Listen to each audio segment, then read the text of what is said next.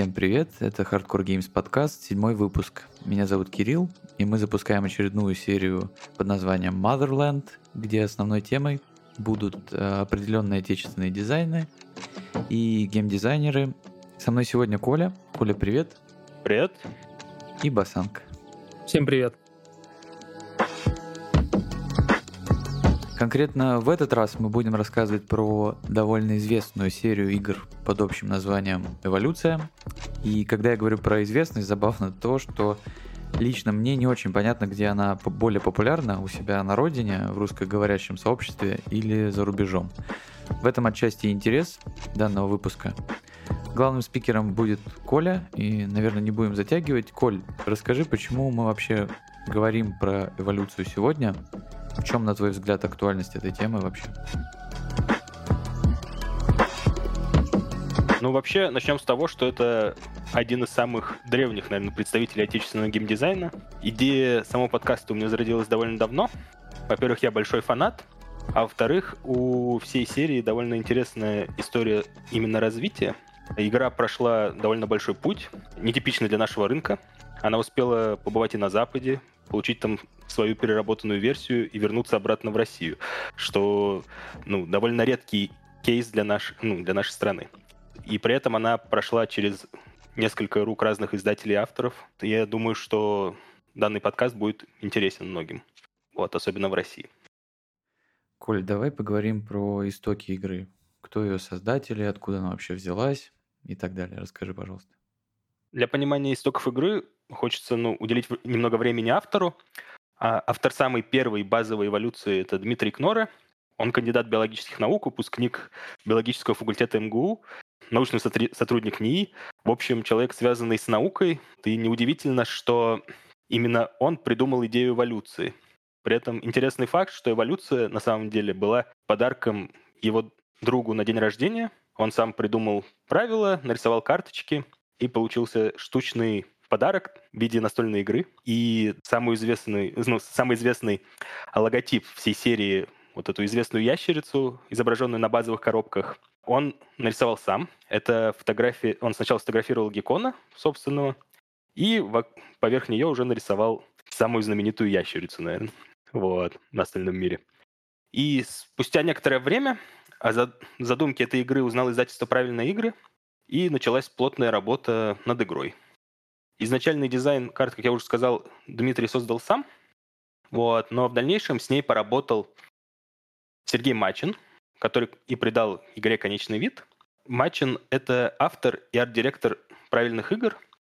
А самое известное его детище, наверное, это ну, полноценное и, собственно, это «Зелеварение». Вот, тоже известный представитель российского геймдизайна.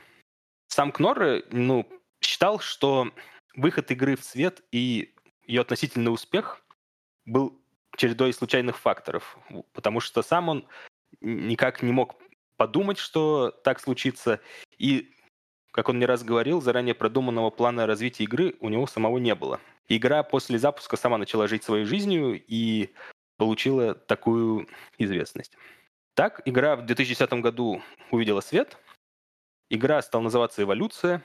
На английском она называется в разных интерпретациях Evolution the Origin of Species. Вот так вы сможете в случае чего отличить эту версию от остальных. В 2011 году правильные игры уже повезли базовую версию игры на шпиль вместе с другими своими играми.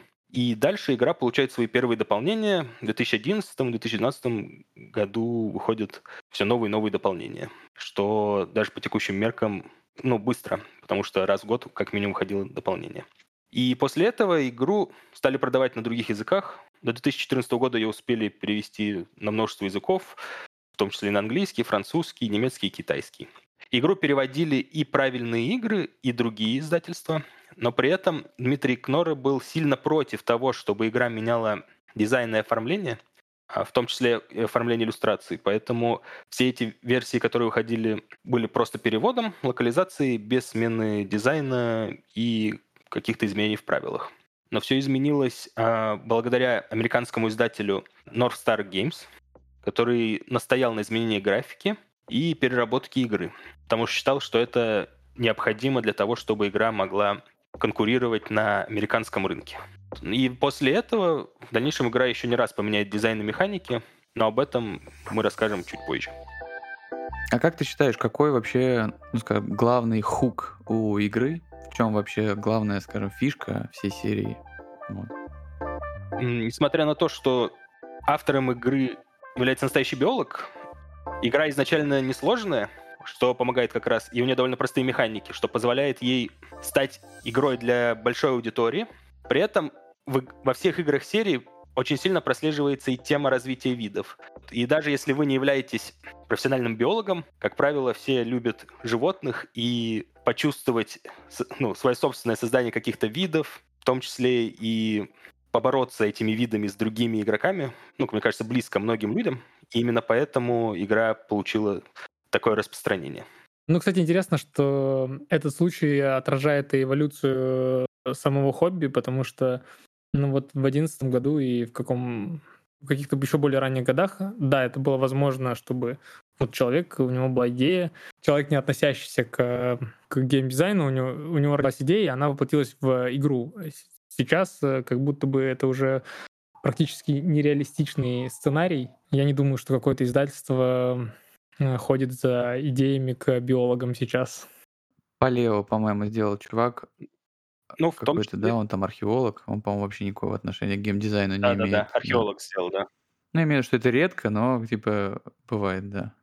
Ну, и опять же, плюсом для эволюции стало то, что, ну, год выхода, то есть в 2010 году конкуренция, тем более на российском рынке, была, ну, довольно слабая. Вот.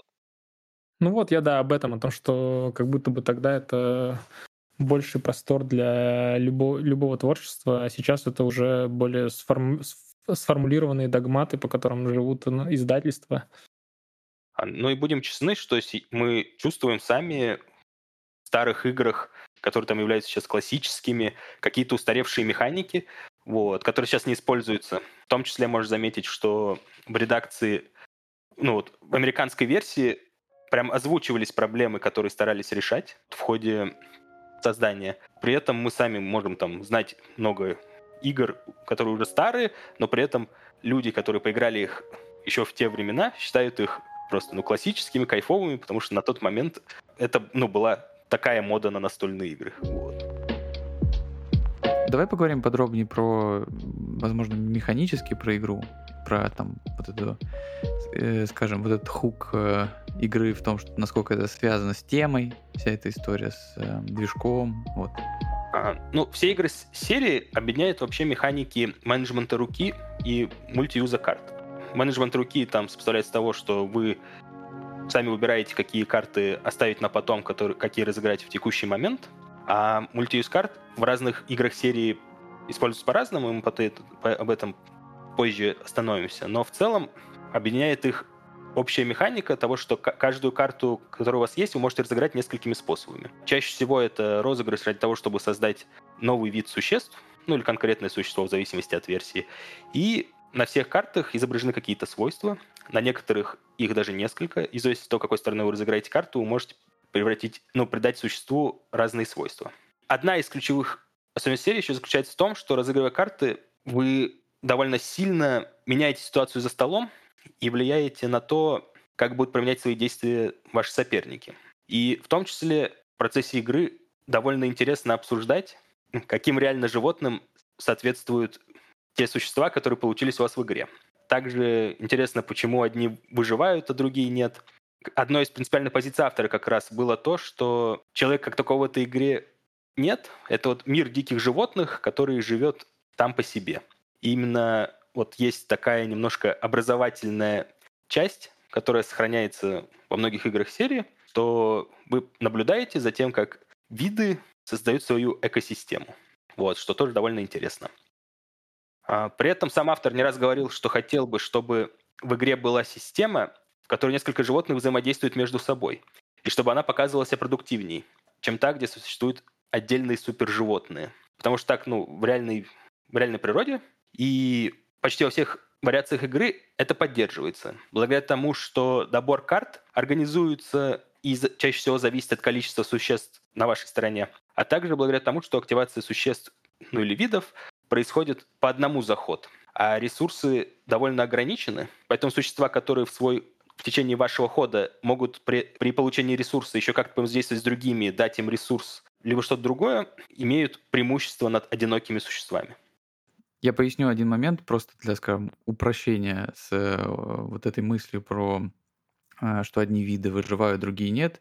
В игре есть простая идея с тем, что есть, э, для тех, кто не играл, поясняю это, есть пул еды, который, как правило, могут есть все животные, но при этом некоторые животные превращаются в хищников и могут есть друг друга, а зачастую могут есть только друг друга, когда они становятся хищниками. И, как правило, вот это основ, основная механическая подоплека э, и определяет, как вы, какие животные выживают, какие нет. Там, например, в этом общем пуле заканчивается еда, кому-то приходится становиться хищником, есть других. Либо наоборот. Если появляются хищники, другие э, животные получают там какие-нибудь панцири или могут там маскироваться и все такое, и вы постоянно к этому подстраиваетесь, и вот в этом основное вот это как будто ощущение эволюционности, что ли. Ну да, это по большей части как раз поддерживается благодаря некому элементу take а, который проявляется необходимости найти определенные карты, что, во-первых, добавляет интриги, так как какой бы ни был сильный у вас мега-монстр, которого вы собрали из разных свойств. В любой момент соперник может сыграть карточку либо с негативным свойством, либо создать вид, который как-то будет нивелировать эти преимущества и сможет его победить. Вот. На каждое действие в игре есть свое противодействие. Главное его найти. Вот. И разные игры серии по-разному с этим справляются, из-за чего где-то это становится минусом, где-то огромным плюсом. Но в целом ничего вам не мешает готовиться к этому и делать вашу систему все более устойчивой к нападкам ваших соперников, потому что ресурс для этого тоже в игре имеется. Пока Коля рассказывает, мне, если бы я не знал, то у меня было бы ощущение, что он рассказывает про какую-то, не знаю, новую игру серии PAX. Потому что вот этот э, пик, контрпик действий, когда вся игра как будто на этом построена, когда вы играете зачастую от э, действий других мне кажется, это сильно объединяет подобные игры. Вот. И еще мне кажется, что я бы, наверное, осмелился эволюцию обозвать э, таблобилдером, может быть, отчасти. Вот. И мне кажется, это тоже по ощущениям объединяет, э, ну, ну, короче, имеет какой-то вот душок э, Pax-серий. А в целом, да, какое-то чувство таблобилдера, ну, таблобилдинга присутствует, потому что у вас, как правило, существа развиваются и становятся все лучше и лучше, просто нужно быть готовым к тому, что ваш, движ... ваш движок могут прийти и съесть. Вот. Да, в любой момент это существо может становиться лучше и лучше, и просто в один момент просто уйти. Потому что если оно было хищником, и ее больше некому есть, все типа очень классные черепашки с панцирем, то все, как бы еда закончилась. Вот это тоже очень, ну, напоминает кое-что. В целом, да. Коля, давай э, попробуем как-то хронологически, может быть, пройтись по э, всей серии, может быть, вкратце, посмотрим, как получится, и э, в каком вообще это порядке выходило, в чем э, фишки каждой игры, вообще зачем их столько, почему их столько. Так, ну давайте начнем с базовой версии. В апреле 2010 года выходит «Эволюция», или на английском Evolution The Origin of Species. Как я уже говорил, автором является Дмитрий Кнора, издателем «Правильные игры». Игра на момент выхода являлась игрой с максимальным составом 4 человека, состояла из четырех фаз. Вот как раз фаза развития, где игроки по очереди разыгрывали свойства в открытую причем, что очень важно в рамках этой серии, и улучшали свои, своих существ, создавали новых. После этого как раз происходила фаза определения кормовой базы с помощью бросков кубика. Довольно старая механика, но при этом а, тоже интересно будет посмотреть на ее развитие.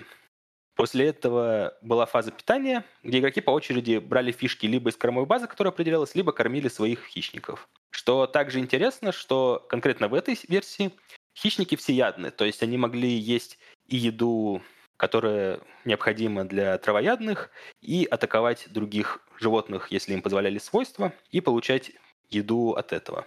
Поэтому очень интересно, что хищники в какой-то момент могли также и поконкурировать с травоядными животными за еду. После этого наступала фаза вымирания и получения новых карт. карты брались по количеству существ, ну, с каким-то модификатором, и вымирали существа, которые были не накормлены достаточно на текущий момент. И из интересного было то, что свойства увеличивали необходимость в еде. То есть, если у вас какое-то очень большое существо, то да, его не сможет напасть маленький хищник, но при этом количество еды, которое нужно для поддержания такой тушки, тоже увеличивалось, и вероятность того, что она выживет, уменьшается, потому что бросок кубиков не самая надежная вещь. Может случиться так, что вы будете ходить одним из последних, и еды просто не хватит. В базовой версии игры было всего 19 свойств, Часть карт были двойными, которые можно было выбирать, какой стороной их разыграть, что добавляло немного вариативности. Также часть карт были парными, то есть как раз создавался вот этот элемент кооперирования между вашими существами, когда они могли с помощью свойств, которые играют сразу на пару существ, а, взаимодействовать с друг дружкой. А также было негативное свойство. Единственное, это был паразит, который просто увеличивал потребность в еде довольно сильно, и при этом его можно было играть только на существ соперника. По ощущениям, ну, на текущий момент, можно понять, что игра довольно старая, но крепкая. Как ни странно, самое близкое, наверное, с чем я могу сравнить ощущения от игры, это Манчкин, только в переработанном сеттинге эволюции, ну, не эволюции скорее, а именно животных. И у него примерно те же плюсы и минусы. Несмотря на то, что игры разные, но плюсы и минусы у них довольно схожие. Все именно, ну, именно из-за того, что есть вот этот TXZ-механизм, и иногда обидно, если ты не находишь ответ довольно быстро или на, не находишь какой-то механизм, который поможет тебе защититься. И это довольно интересно, потому что в дальнейшем именно с этим будут стараться бороться в разных версиях игры, и именно на этом будет большой акцент. Но при этом игра все равно приносила удовольствие довольно много. Я играл ее еще в школе, при этом очень часто играли с друзьями и в больших количествах. Интересно, опять же, что после каждой игры мы обычно обсуждали, у кого какое конкретно существо получилось, и это тоже довольно интересная часть игры. А, опять же, вы либо находите в окружающей себя природе это существо и говорите, вот, у меня получился там такой большой медведь или кит, или что-то другое, либо, что еще интереснее, у вас получается существо, которого нет в реальной природе, и вы придумываете, как бы оно могло выглядеть и что из себя представлять. Из основных проблем я бы выделил, наверное, рандом, ну, потому что еда выходит на раунд в разном количестве, в зависимости от броска кубика, и вы никак не можете на это повлиять. Есть снежный ком лидера, который карт получает много, и существа их успевает прокармливать, потому что он все больше и больше свойств на них накидывает, которые позволяют ему это делать. Возможность играть всем против кого-то конкретного. Мало какая игра этим страдает, но в том числе и это. И случайный приход карт потому что не, здесь вы не можете... Ну, какие карты вам пришли, такие вам пришли. Вот. Этим, конечно, немножко симулируется случайность, вот, но для игры это скорее минус, чем плюс. Ну и два довольно часто озвучиваемых для этой игры минуса, которые, на мой взгляд, не всегда минус и не всегда плюс. Все решается выживанием в последнем раунде. То есть вы получаете очков в конце игры столько, сколько у вас сейчас лежит на столе. То есть вы получаете оч- очки за своих существ и за свойства, которые у них были. Из-за этого многие игроки жаловались, что предыдущие раунды не так важны, и что-то могло происходить все, что угодно. Вплоть там, что игрок один вымер, вот, потом вернулся и снова, и даже смог одержать победу. И оформление игры. Многие жаловались на оформление. Опять же, Кноры не профессиональный художник, но лично я считаю, что это интересная идея именно для серии с эволюцией, потому что здесь, как мне кажется, очень важно оставить довольно мини- минималистичное оформление, чтобы оставить больше места для воображения, и чтобы вы могли придумывать, что конкретно у вас будет. Так в дальнейших играх серии поменяли оформление, и на многих картах были изображены реально существующие существа, имеющие конкретные свойства. Из-за этого, мне кажется, было мало элементов для воображения. А здесь вот эта ящерица, которой можно прикрутить все, что угодно. И даже есть фанатский редизайн, в котором все представленные свойства изображают ящерицу с получением какого-то конкретного нового свойства, что тоже интересно. И в образовательных целях, мне кажется, минималистичный дизайн тоже заходит гораздо глубже. Ну, это мета-история, да? Типа как э, и в Манчкине. Да, да, да. Просто включается мета.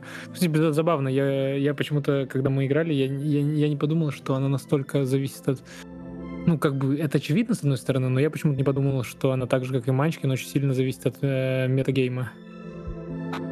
А, ну, то, то, о чем только что Коля сказал, что как раз-таки, а, ну, ты можешь взять и сделать игру в игре глубину а, какую-то с помощью геймдизайна, то есть э, условно создать э, множество вариаций каких-то комбинаций или тактик или стратегий на игру.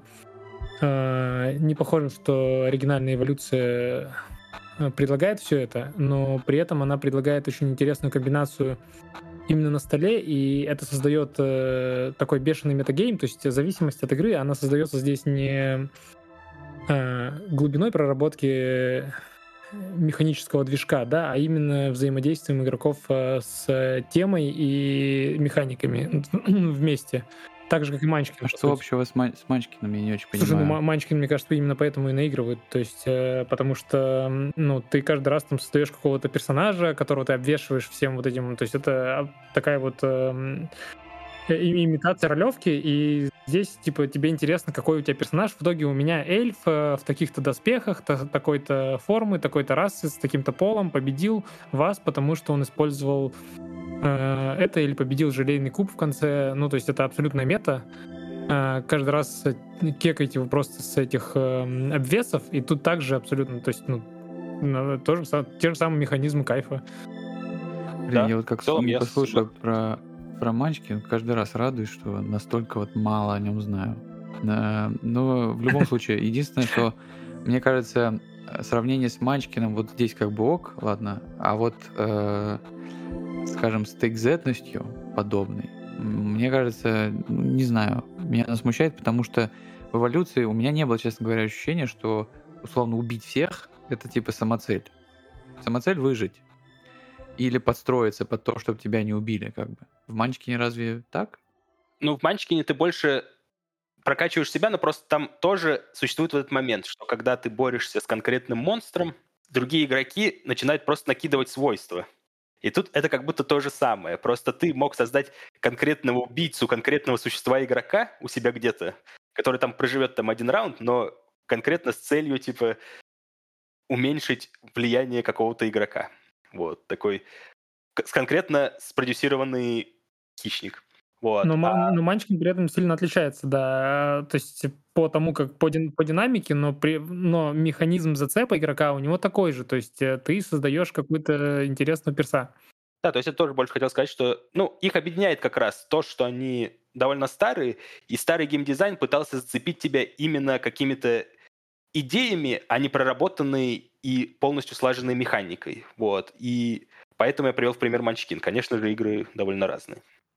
Я просто, да, на всякий случай скажу, что вот лично я, когда играл, а мы сейчас тут э, марафонили, потому что мы, например, с Басангом никогда не играли в эволюцию вот до там, периода подготовки к подкасту. В итоге сколько мы там, шесть версий разных сыграли.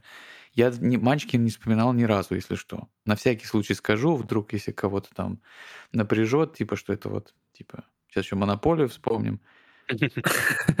Я тоже не вспоминал его на самом-то деле. Я просто как раз, когда Коля начал говорить об этом, э, я задумался о том, что занятно, что у него реально такие вот старые... Коля виноват. Старые трюки он использует, э, которые использует Манчкин. Опять же, да, я не хотел давать понимание того, что вот если у вас есть Манчкин, то эта игра заменит его, или что у вас, типа, если есть эволюция, то зачем эволюция, можно взять Манчкин. Нет, игры не взаимозаменяемые, но при этом у них есть схожие вайбы, именно, которые не связаны который больше всего связан, мне кажется, с возрастом игр. Вот, потому что современный геймдизайн, ну, не может себе позволить каких-то вещей, которые можно было позволить себе раньше. Я пару мыслей еще накинул вот именно про первую версию, потому что мы играли ее специально благодаря Коле в, в хронологическом порядке вот выхода. Мы хотели посмотреть на серию, как она двигалась.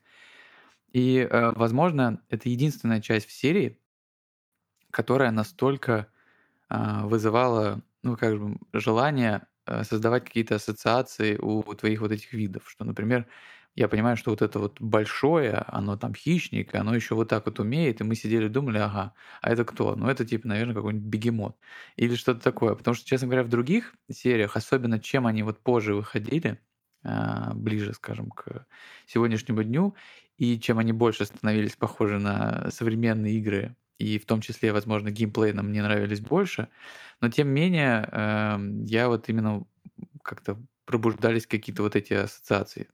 А в первой версии это прям вот, не знаю, как-то я вот думал об этом довольно часто.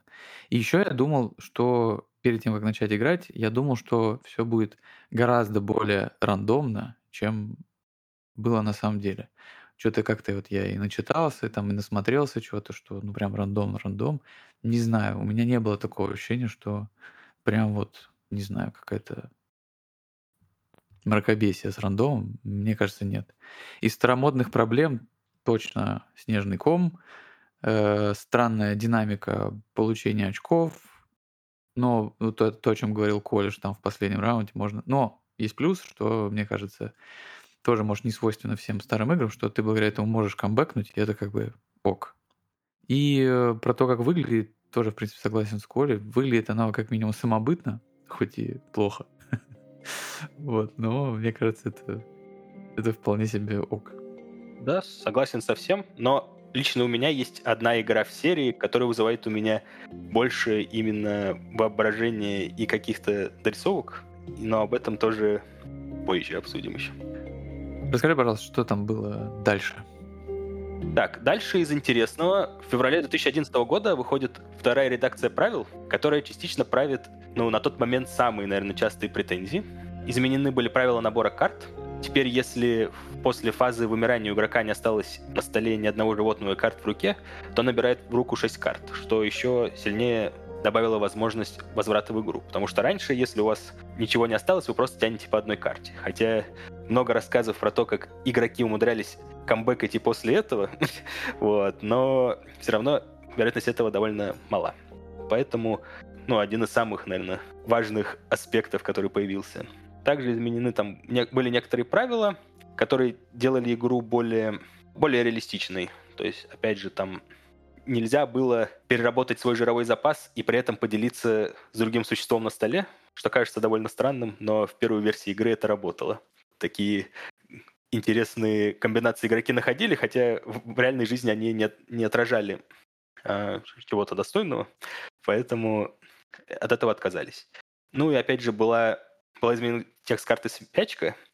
Карта спячка была интересна тем, что она позволяла не кормиться в рамках одного хода, и именно эта карта ломала конец игры, потому что можно было просто разыграть какое-то очень большое существо, разыграть на него свойство спячка в последнем раунде, потому что игроки понимают, что это последний раунд. И оно в любом случае выживет, если его никто не съест. Вот. А если вы разыграли много свойств, то, скорее всего, его никто в этом раунде не съест. Вот. И изменением правил как раз послужило то, что эту карту запретили использовать в последний ход игры. Вот. Вот такие интересные нововведения появились. Что как раз, я думаю, побольше поможет вам определиться с тем, в какую сторону двигалась игра. Сразу после этого, а, в апреле 2011 года, к игре выходит первое большое дополнение, а, которое получило название «Эволюция. Время летать», или на английском «Evolution Time to Fly». Это было первым официальным дополнением, а его разрабатывал дуэт также Кнор и Мачин. При этом Мачин стал больше именно авторских каких-то идей вносить, видимо. И из того, что добавилось, там добавилось больше двухсторонних карт. Ну, вообще в целом добавилось много свойств, в том числе и появилось больше двухсторонних карт, которые добавляют как раз больше принятия решений. Потому что раньше было ограниченное количество свойств, которое могло быть со второй стороны карты, а здесь и количество вариантов увеличились, количество их карт, которые обладают двусторонностью, тоже увеличили. Добавили также нового парного паразита, что еще увеличило вот этот вариант а, влияния на соперников. Добавили мое, наверное, самое любимое свойство за все версии игры — это карта удильщика. Карта удильщика — это интересное свойство, потому что эта карта разыгрывается не как свойство, а как одинокое существо. При этом, если соперники будут пытаться атаковать вот это ваше существо, либо любое другое существо без свойств на вашем столе, то вы можете перевернуть удильщика, заявить, что вот, это удильщик, ты попался на мою удочку, и протаковать хищника в ответ. Мне казалось, что это всегда довольно интересно, потому что добавило в игру еще элемент блефа, такой небольшой, и позволяло играть от того, что у тебя несколько довольно ну, простых существ без свойств. Ну и также из интересного добавили свойство раковина, которое позволяло не только обладателю свойства взаимодействовать, но и после смерти существа в раковине также и другим игрокам получать это свойство. Это было первое коммунальное свойство в игре. В целом дополнение дало глоток свежего воздуха. Мне кажется, нет никого, кому бы нравилась базовая эволюция, кому не понравилось бы дополнение «Время летать». Вот, он добавил новых свойств, особо не поменяла сам игровой процесс, вот, добавила довольно много вариативности, при этом еще не перегрузил игру настолько, чтобы ты не мог рассчитывать на выход каких-либо свойств из колоды. Дальше я бы хотел рассказать про неофициальное дополнение. К игре также в 2011 году вышло неофициальное фанатское дополнение «Эволюция. Ледниковый период». Рассказать о нем хочу в рамках того, что в дальнейшем будет выйдет также дополнение «Климат», которое, как мне кажется, часть своих идей берет именно в этом фанатском дополнении. А в это дополнение добавились случайные события. А каждый ход у вас разыгрывается какое-то событие, которое влияет либо на кормовую базу, ну, там, эффекты из разряда засуха или, наоборот, дикий рост растительности, который увеличивает либо уменьшает еду в вашей кормовой базе, либо свойства, которые как-то влияют на существ, то есть чаще всего заставляет существ без определенных свойств или каких-то правил вы, вымирать. В целом, доп не получил какого-то прям сильно большого распространения, но довольно плотно засел в игровой среде фанатов эволюции. В июле 2012 выходит второе крупное дополнение к эволюции, эволюция континенты или Evolution Continents. Также снова над ним работает дуэт Матчинг Нора. Это одно из самых, наверное, неоднозначно при... ну, наверное, не самое, потому что самое будет позже, но одно из самых неоднозначно принятых дополнений к эволюции. А в игре появились территории, а появились такие два протоконтинента, как Гондвана и Лавразия, потому что все-таки играем в сеттинге доисторической эпохи, и когда еще континентов было два. И также добавилась сущность океана, такая же территория, в которую могли попадать водоплавающие существа. Из интересного стало то, что когда вы разыгрываете существ, выбираете, на какой континент вы их разыгрываете, и, соответственно, взаимодействовать вы можете только с кормовой базы текущего континента, либо с существами, находящимися на вашем континенте. Соответственно, добавились новые свойства, работающие с территориями, такие как миграция, которая позволяла вам путешествовать с одного континента на другой, или стадность, которая учитывала существ только на вашем континенте. Его неоднозначно принимают, то что игра с этим допом становится явно сложнее, партии становятся дольше, количество свойств, если учитывать еще и предыдущий доп, достигает количества, когда становится очень сложно прогнозировать и ожидать какую-то карту из колоды. А, но несмотря на все это, добавляется дополнительный такой стратегический слой, когда вы контроль, ну такой некий контроль территории появляется, когда вы можете целиком задоминировать какой-то континент и делать то, что вам на нем хочется, потому что другие игроки, возможно, перетянутся на другой континент и будут там как-то между собой взаимодействовать. А также появляется возможность перемещаться своими существами, что тоже добавляет дополнительный уровень в игре. Но сильно изменилось время партии, из-за чего многие люди а, стали его негативно воспринимать, потому что изначально эволюция, ну там на четверых даже занимала, ну, поряд, ну в порядок, порядке получаса можно было уложиться даже с дополнением время летать, а в новую, а с новым дополнением игра меньше 45 минут, мне кажется, не, ну, не проходит даже у опытных игроков. Ну, это прямая попытка, да, превратить э, карточную игру в настольную такую. А, да, да. Вот. При этом интересно, что если еда на континентах также формировалась броском кубика, что игра, о, е, что еда в океане формировалась всегда постоянно, то есть ты точно мог рассчитывать на еду в океане. И поэтому ты мог точно определять, есть ли смысл заходить в океан, если там уже есть существа, которые поедят, или под, подстроиться под очередность хода, чтобы вот конкретно в текущем раунде залезть в океан и поесть там, пока есть возможность. И это тоже давало, да, какой-то интересный элемент. Но, опять же, не все восприняли это дополнение хорошо, потому что уже было, как было какое-то ожидание от игры в целом, вот, такого, ну, не то, что прям сильно быстрого филлера, но довольно игры, которую можно довольно быстро играть и отыграть несколько партий за вечер. После этого выходит «Эволюция. Подарочное издание» в ноябре 2012 года. В него входит как раз игра и оба дополнения, плюс три дополнительных свойства. И дополнительно, ну, если вам интересно, дополнительные свойства также называются как отдельное дополнение «Эволюция вариации» или «Evolution Variation». И также к этому подарочному изданию приурочили выход третьей редакции правил. В целом, сложно сказать, что в игре появилось что-то новое. Третья редакция правил ну, несет больше косметические изменения вот, и небольшие правки, сильно не влияя на игру. Посмотри, даже здесь эволюционировало как хобби наше, да? Раньше и Каркасон, и все это называли подарочным изданием. По-моему, это Big Box сейчас, да? Да, это же прям Big Box. Да, это прям Box, да. Вот. Ну и последнее дополнение, которое вообще выходило к эволюции, о нем, кстати, кстати, очень мало знают, но оно существует. Это дополнение иммунитет. Это мини-дополнение, а совместимое со всеми играми из так называемой зеленой серии эволюции по цвету коробки. Вот все игры, которые мы до этого сейчас обсуждали, принадлежат вот этой зеленой серии, которая включала в себя неизданные свойства, которые были задуманы Кноры уже давно там или в процессе разработки, и их издали вот в виде такого небольшого набора мини-дополнений, который тоже особо не изменял игру, но тоже было интересно. Опять же, наверное, фанатам естественного отбора интересно там увидеть будет рога, которые впоследствии переработанные, конечно, но увидели свет в естественном отборе. Дальше мы как раз переходим, наверное, к самому неоднозначной игре серии — это эволюция случайной мутации, или Evolution Random Mutations, которая вышла в сентябре 2013 года.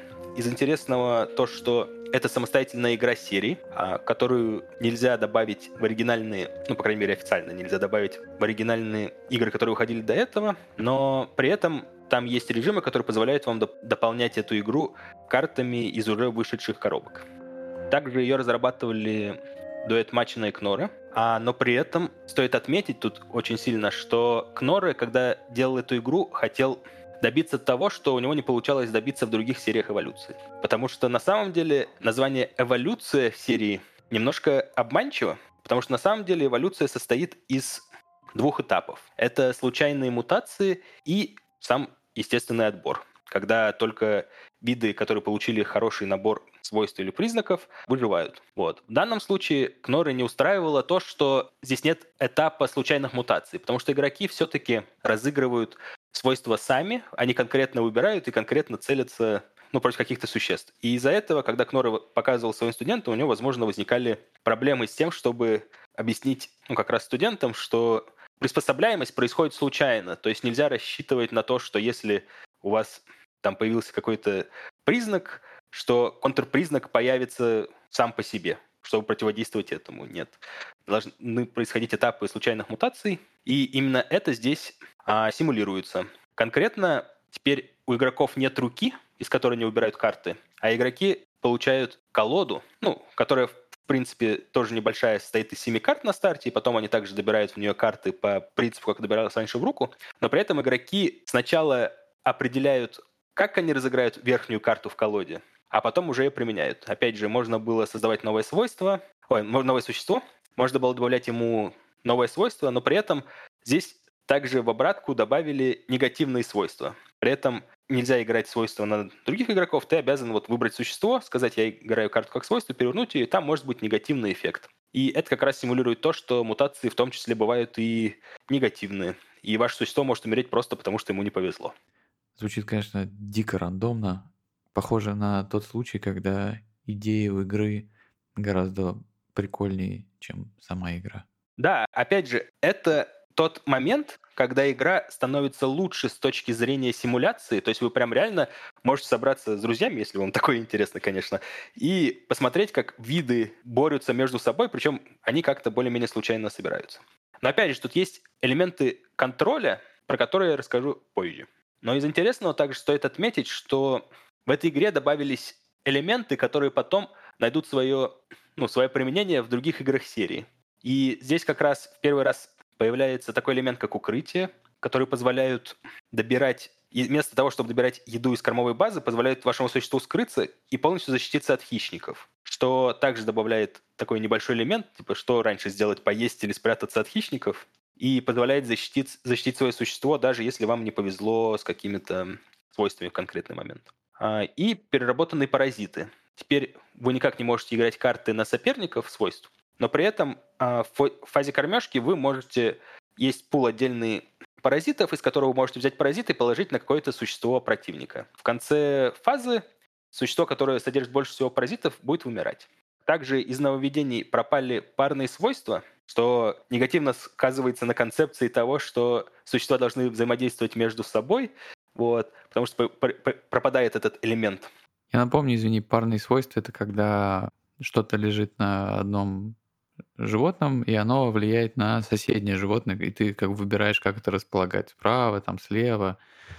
Да, когда важно взаимодействие двух или более существ. Вот. Тоже кое-что напоминает, по-моему, не? Вот. Также, но также самое важное, наверное, что появилось в этой игре, то, что давно ждали, а появились популяции. То есть вам очень часто вы переживали, что, вас, что вы придумали там какой-то свой вид, собрали его из получившихся свойств, но при этом, если его кто-то, ну, если вы его не накормили там достаточно, или а, его проатаковали хищники, что он целиком вымирает, и вы теряете все. Здесь же добавили элемент популяции, то есть вы могли увеличивать популяцию своего существа, просто выкладывая дополнительные карты рубашкой вверх к нему, и тем самым увеличивали количество животных, которые содержат этот пул свойств. А, довольно интересно, это потом также получит отражение в другой реализации в играх серии. И самое интересное, что мне здесь очень нравится с точки зрения симуляции, здесь добавили возможность дивергенции. А смысл в том, что после того, как вы увеличили популяцию хотя бы на одну особь, вы уже не можете менять свойства. Считается, что ваше существо все, оно вот в данном наборе свойств, оно нашло там максимальное свое вот это выражение, и дальше вы просто увеличиваете его популяцию, потому что оно, ну, на ваш взгляд конкретно, а, самое продуктивное. И тем самым вы как раз тоже пытаетесь симулировать процессы, что более приспособленные там выживают и плодятся.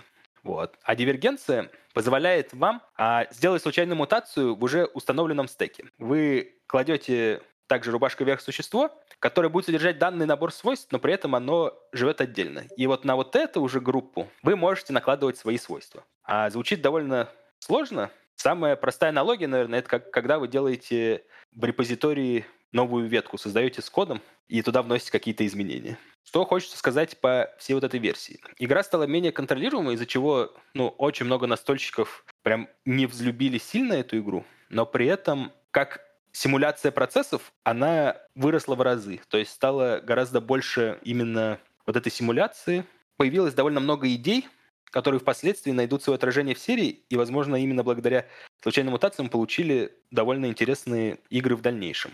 Также я не рассказал, но тоже интересный момент, что если во всех предыдущих играх серии хищники на самом деле представляли себя всеядные организмы, тех, кто мог питаться и растительной пищей, и животной, ну, то есть, соответственно, атаковать других существ.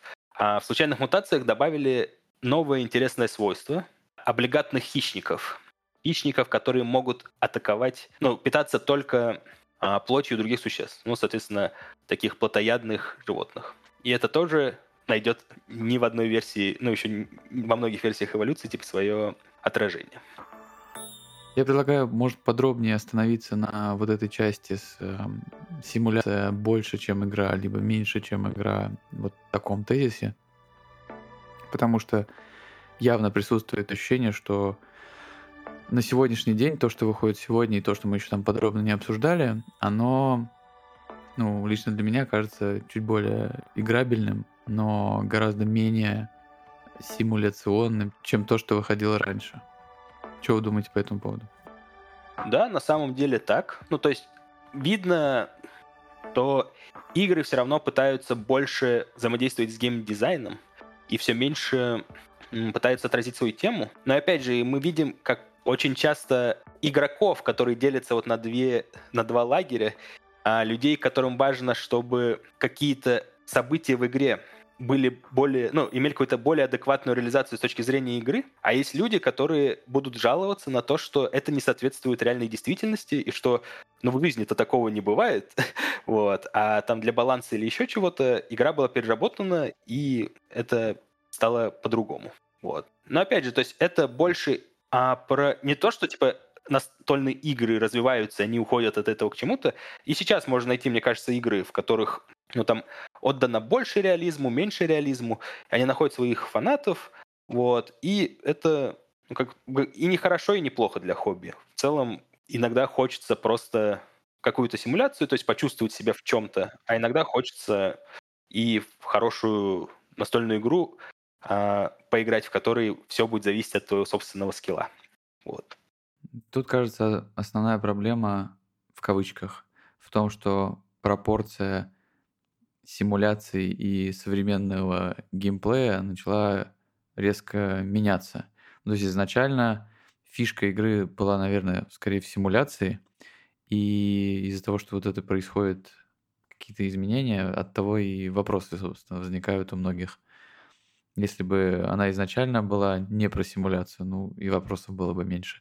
Ну, вообще, надо еще сказать, что при том, что она очень, очень и очень э, приближенная к тому, что хотели из нее сделать, то есть рассказать про эволюцию условно, да, но с развитием серии, конечно, там и на протяжении того, как мы играли, чувствовалось, что э, это все уходит в геймдизайн, а чтобы передать что-то и просимулировать что-то геймдизайнеру, нужно иметь э, большой опыт и очень уверенный скилл, потому что рассказывать историю механиками настольных игр не так-то просто. И это тоже, наверное, часть, э, ну, часть вот этой ситуации с развитием игры самой. Ну вот я, я до сих пор не очень понимаю. Мы сейчас тоже, наверное, будем подробнее там говорить про вот более новые версии, но я вот лично не очень понимаю, получилось ли, ну, на, вот даже на мой взгляд, найти какую-то золотую середину, потому что очевидно, что угодить всем, видимо, нельзя. То есть либо это больше будет игра, либо это будет больше симуляция, но вот какую-то середину, не знаю. Ну, как будто бы она как бы середина и не нужна, нужна какая-то пропорция, и каждый человек найдет для себя просто разную пропорцию, и именно этим серия эволюции и хороша. Да, кстати, вот мы, возможно, к этому подошли, к ответу на вопрос, а нахрена вообще столько версий? Неужели столько раз авторы, не знаю, придумывали что-то революционное или меняли игру к лучшему? Ну, наверное, ответ просто нет, э, просто потому что это довольно разные игры порой. Вот. И они не отменяют друг друга. Да, все так. Игры довольно разные, ну, и они чувствуются по-разному и раскладываются в разных ситуациях. Их объединяет вот какой-то общий движок, вот этот вот с, с менеджментом руки и розыгрышем карт разными способами, и какая-то общая механика выкладывания существ и свойств к ним, но при этом они все чувствуются по-разному. Вот, разные игры серии по-разному. Ну и, наверное, сейчас лучшее время для того, чтобы перейти к следующей игре, а потому что в августе 2014 года как раз выходит игра Evolution, или на русском «Эволюция. Естественный отбор». Тут как раз, наверное, многих поставит ступор, почему игра, которая на русском называется «Эволюция», а на английском называется Evolution The Origins of Species, а эта игра называется Evolution, а на русском «Эволюция. Естественный отбор». Но это для меня тоже является загадкой. Вот. Но, опять же, стоит считать, что изначально Evolution планировалась как локализация игры на американский рынок, и не планировалась как какая-то сильно отличающаяся игра серии. Но при этом а, она несет себе столько нового и настолько по-другому ощущается, что я прям считаю ее а, новой практически игрой, которая содержит те же идеи. Опять же, игра интересна тем, что Evolution вышла в августе 2014 года, а на русском она пришла в Россию только в августе 2016 года и являлась уже просто полной локализации игры, вышедшей на, в Америке. Издательством, которое выпускало игру, стало North Star Games, которой первой удалось, видимо, договориться, чтобы поменять дизайн и немножко поменять механики игры, потому что считали, что изначальная игра содержит много минусов, которые не позволят ей хорошо продаться на американском рынке. Новым автором для игры а, стал Доминик Крапучетес, который является, ну, который некогда был профессиональным игроком в Magic the Gathering, что, мне кажется, очень сильно объяснит то, что он считал недостатками и что хотел поменять. Вместе с командой разработчиков, насколько я знаю, над игрой работало до 9 еще разработчиков North Star Games.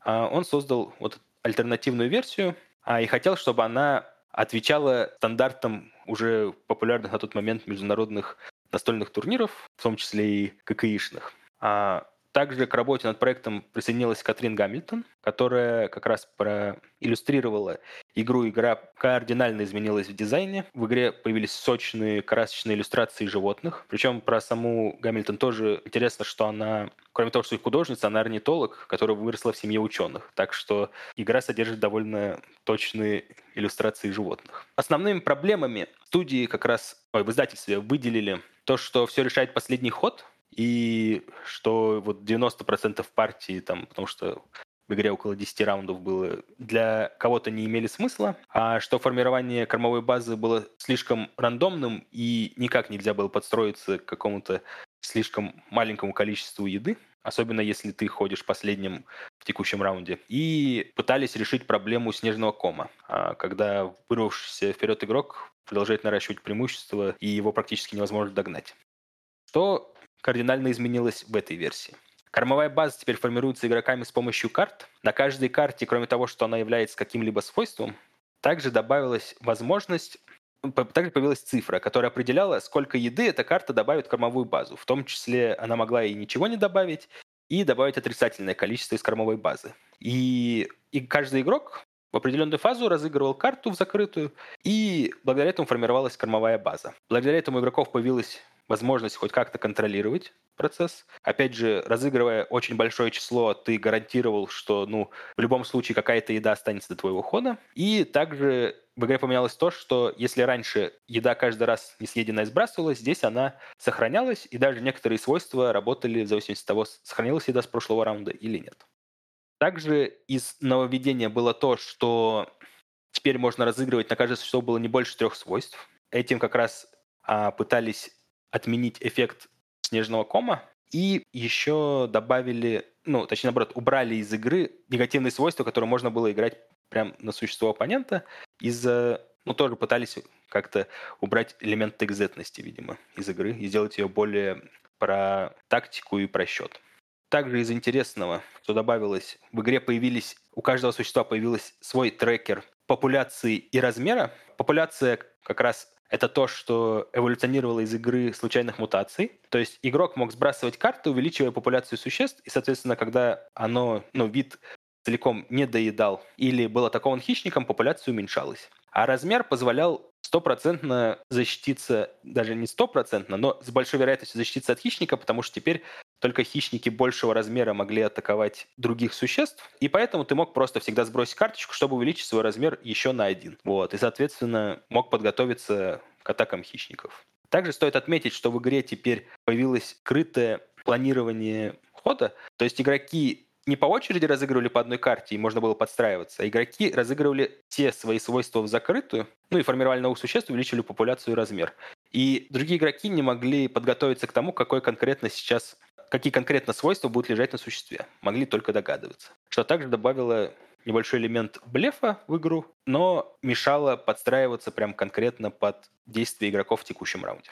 Также проблему того, что все решалось в последний ход, решили довольно элегантно, а вся съеденная в течение раунда существами еда отправляется в специальный мешочек, и в конце игры а, все, вся эта еда просто приносит вам еще дополнительное очко. Благодаря этому чем более эффективно вы показывали себя в течение игры, чем больше ваши существ, существа поглощали еды, и, соответственно, чем больше видов они представляли, и, ну, видов и а, членов популяции, тем более, больше очков вы в конце игры получали. А на мой взгляд, данная игра стала, как это сейчас модно говорить, более евровой, и я ее чувствовал менее веселой, потому что один из больших преимуществ базовой эволюции, одним из больших преимуществ базовой эволюции для меня было то, что можно было разыгрывать довольно много свойств и а, превращать свое существо довольно такого, такую огромную Годзиллу, что, на мой взгляд, было довольно весело. И в целом, как мне казалось, даже довольно интересно с точки зрения того, что а, это не всегда было эффективно. Потому что, как опять же говорилось, автор рассчитывал на то, что в игре больше акцент будет на то, что вы будете строить взаимодействие между существами разными, а не акцентироваться на одном там двух существах. Вот. Но опять же, игра стала более современной, в игре убрали довольно значимые недостатки. Я считаю, что это просто игра, игра, что игра стала другой. Теперь она просто должна играться не в тех же компаниях. Потому что если вы хотите чего-то такого более естественного, что ли, более описывающего ситуации, ну, какие-то симулирующие ситуации, которые вам будет весело обсуждать, то нужно играть в базовую эволюцию, там, с дополнениями. А если вам хочется чего-то более такого просчитываемого, более формирующего, то играть в эту эволюцию. Но также мне очень сильно не нравилось, что в естественном отборе, особенно в базовой коробке, гораздо сложнее стала, э, стала жизнь у хищников, потому что защищаться стало, ну, на мой взгляд, да, сильно проще, а хищники стали как и в случайных мутациях, только там был, были и обычные хищники облигатные, здесь все хищники чисто плотоядные, то есть они не могут есть обычную еду, то есть они должны быть уверены в своей добыче. И это приводит нас к интересным решениям в игре, когда ты можешь создать прям конкретное существо для того, чтобы кормить своих хищников, вот, потому что никаких существ других игроков, к примеру, ты не можешь есть. И ты специально оставляешь какую-то лазейку конкретно для своего, создавая такую мини-экосистему свою. И также это решение мне очень нравится, как сделано в компьютерной версии эволюции. Когда вы разыгрываете свойство хищное, там сам планшетик меняется на такой когтистый планшет, который отображает хищников. Вот. Это реализовано забавно. Также стоит, наверное, отметить, что а, игра Evolution, деньги на нее были собраны на Кикстартере.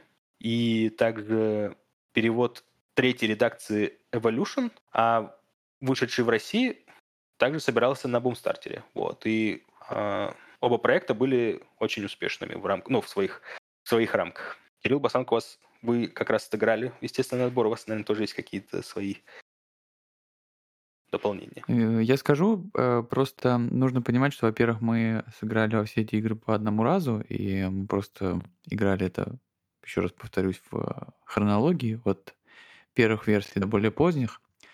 И, ну, на самом деле, у меня довольно банально, наверное, впечатления в положительную сторону в таком же порядке складывались. То есть я просто ощущал, что с каждой новой версией мне просто ее, ну скажем, она мне больше нравится. При этом я, в общем, должен сказать про всю серию, что она мне определенно интересна вся. Я считаю, что она классная, и впервые поиграть это в 23 году, ну, мне показалось вполне себе нормальной затеей. Вот. Ну, правда, да, не ощущалось э, совсем прям кондовости в первых версиях, э, но вот эта часть, ну здесь правда видно, что уже там а, никакого дизреспекта ни, ни к Манчину, ни к Нори, но что здесь прям, э, ну возможно и задача стояла другая, это у, как его там зовут? Пучетас. Издатель. У, у Доминика, да, Крапучетаса, да, и здесь есть э, ну, ощущение, что да, стояла другая задача сделать э, более современную игру. Ну и как ты сказал, что если они хотели сделать игру для американского рынка, на тот момент, 2014 год, как бы, да, это расцвет вот этих всех э, колодостроительных игр.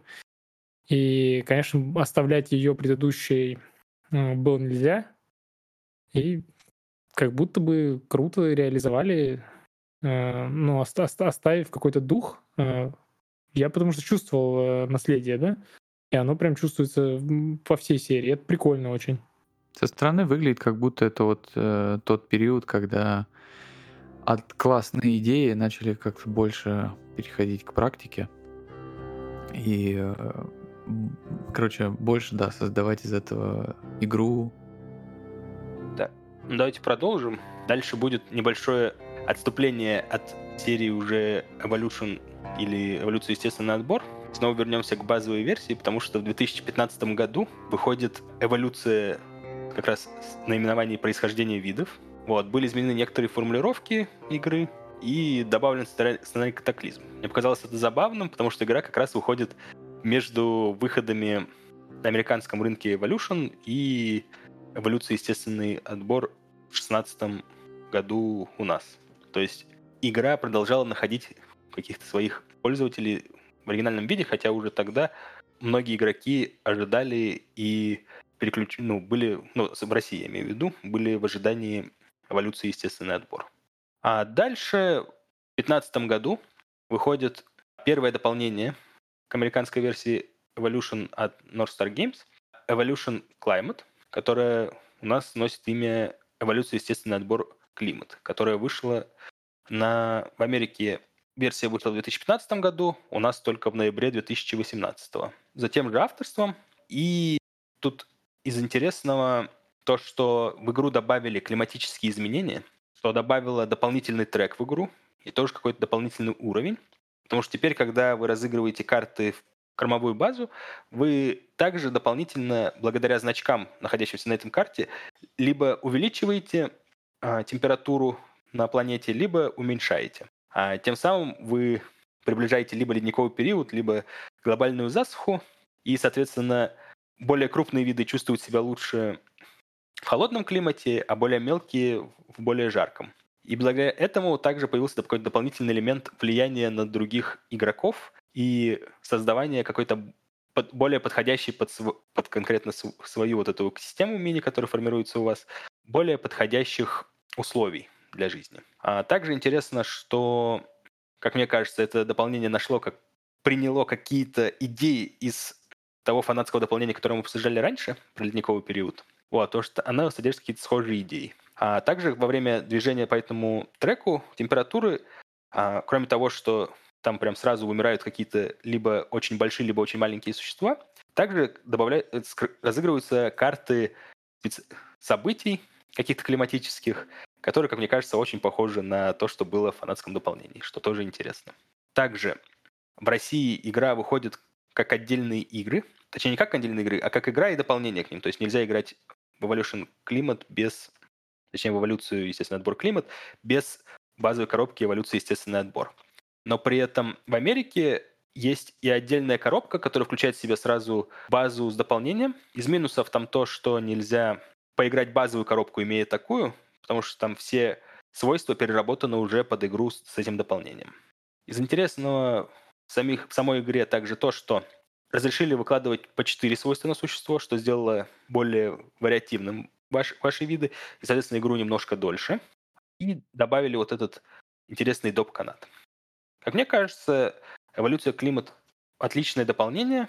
Добавили дополнительную возможность влиять на кормовую базу, что также позволяет лучше чувствовать себя хищником, ну, потому что у них появляется дополнительный рычаг давления на травоядных животных, потому что в зависимости от температуры можно довольно сильно уменьшить количество еды в кормовой базе. Вот. И если вы, играя на четверых, например, имеете единственного хищника, а другие игроки за столом не очень хотят уменьшать кормовую базу, то вам было очень сложно взаимодействовать. Но теперь, если, ну, точнее, как-то перебивать их большие числа, но теперь вы могли как-то незаметно ну, конечно, сложно в такой игре что-то сделать незаметно, уменьшить температуру очень сильно или увеличить, увеличить ее, и также а, повлиять на кормовую базу итоговую. Дополнение также м, ругают на то, что появилась какая-то дополнительная нагрузка на игроков, что появились дополнительные элементы, но на мой вкус игра не настолько перегружается, чтобы считать дополнение плохим, а новые свойства и в том числе переработанные свойства из базы а, привносят довольно такой тоже хорошую струю свежего воздуха, а в уже, если вы уже наиграли эволюцию естественный отбор. Также после этого в Америке в августе 2016 года выходит Evolution Fly, или, как ее у нас потом локализовали, эволюция естественный отбор полет. Но тут интересно то, что если эволюция естественный отбор климат в России вышла только в 2018 году, это дополнение в России, наоборот, вышло раньше. Оно вышло в декабре 2017 года, когда а американская версия вышла, наоборот, позже, в августе 2016.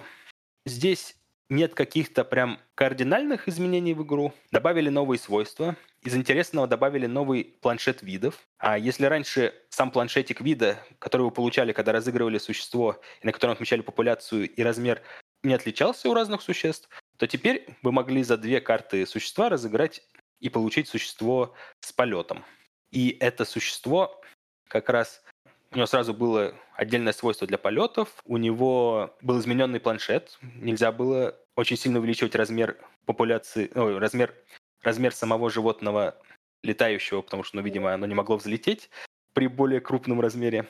Вот. И при этом появилась дополнительная кормовая база.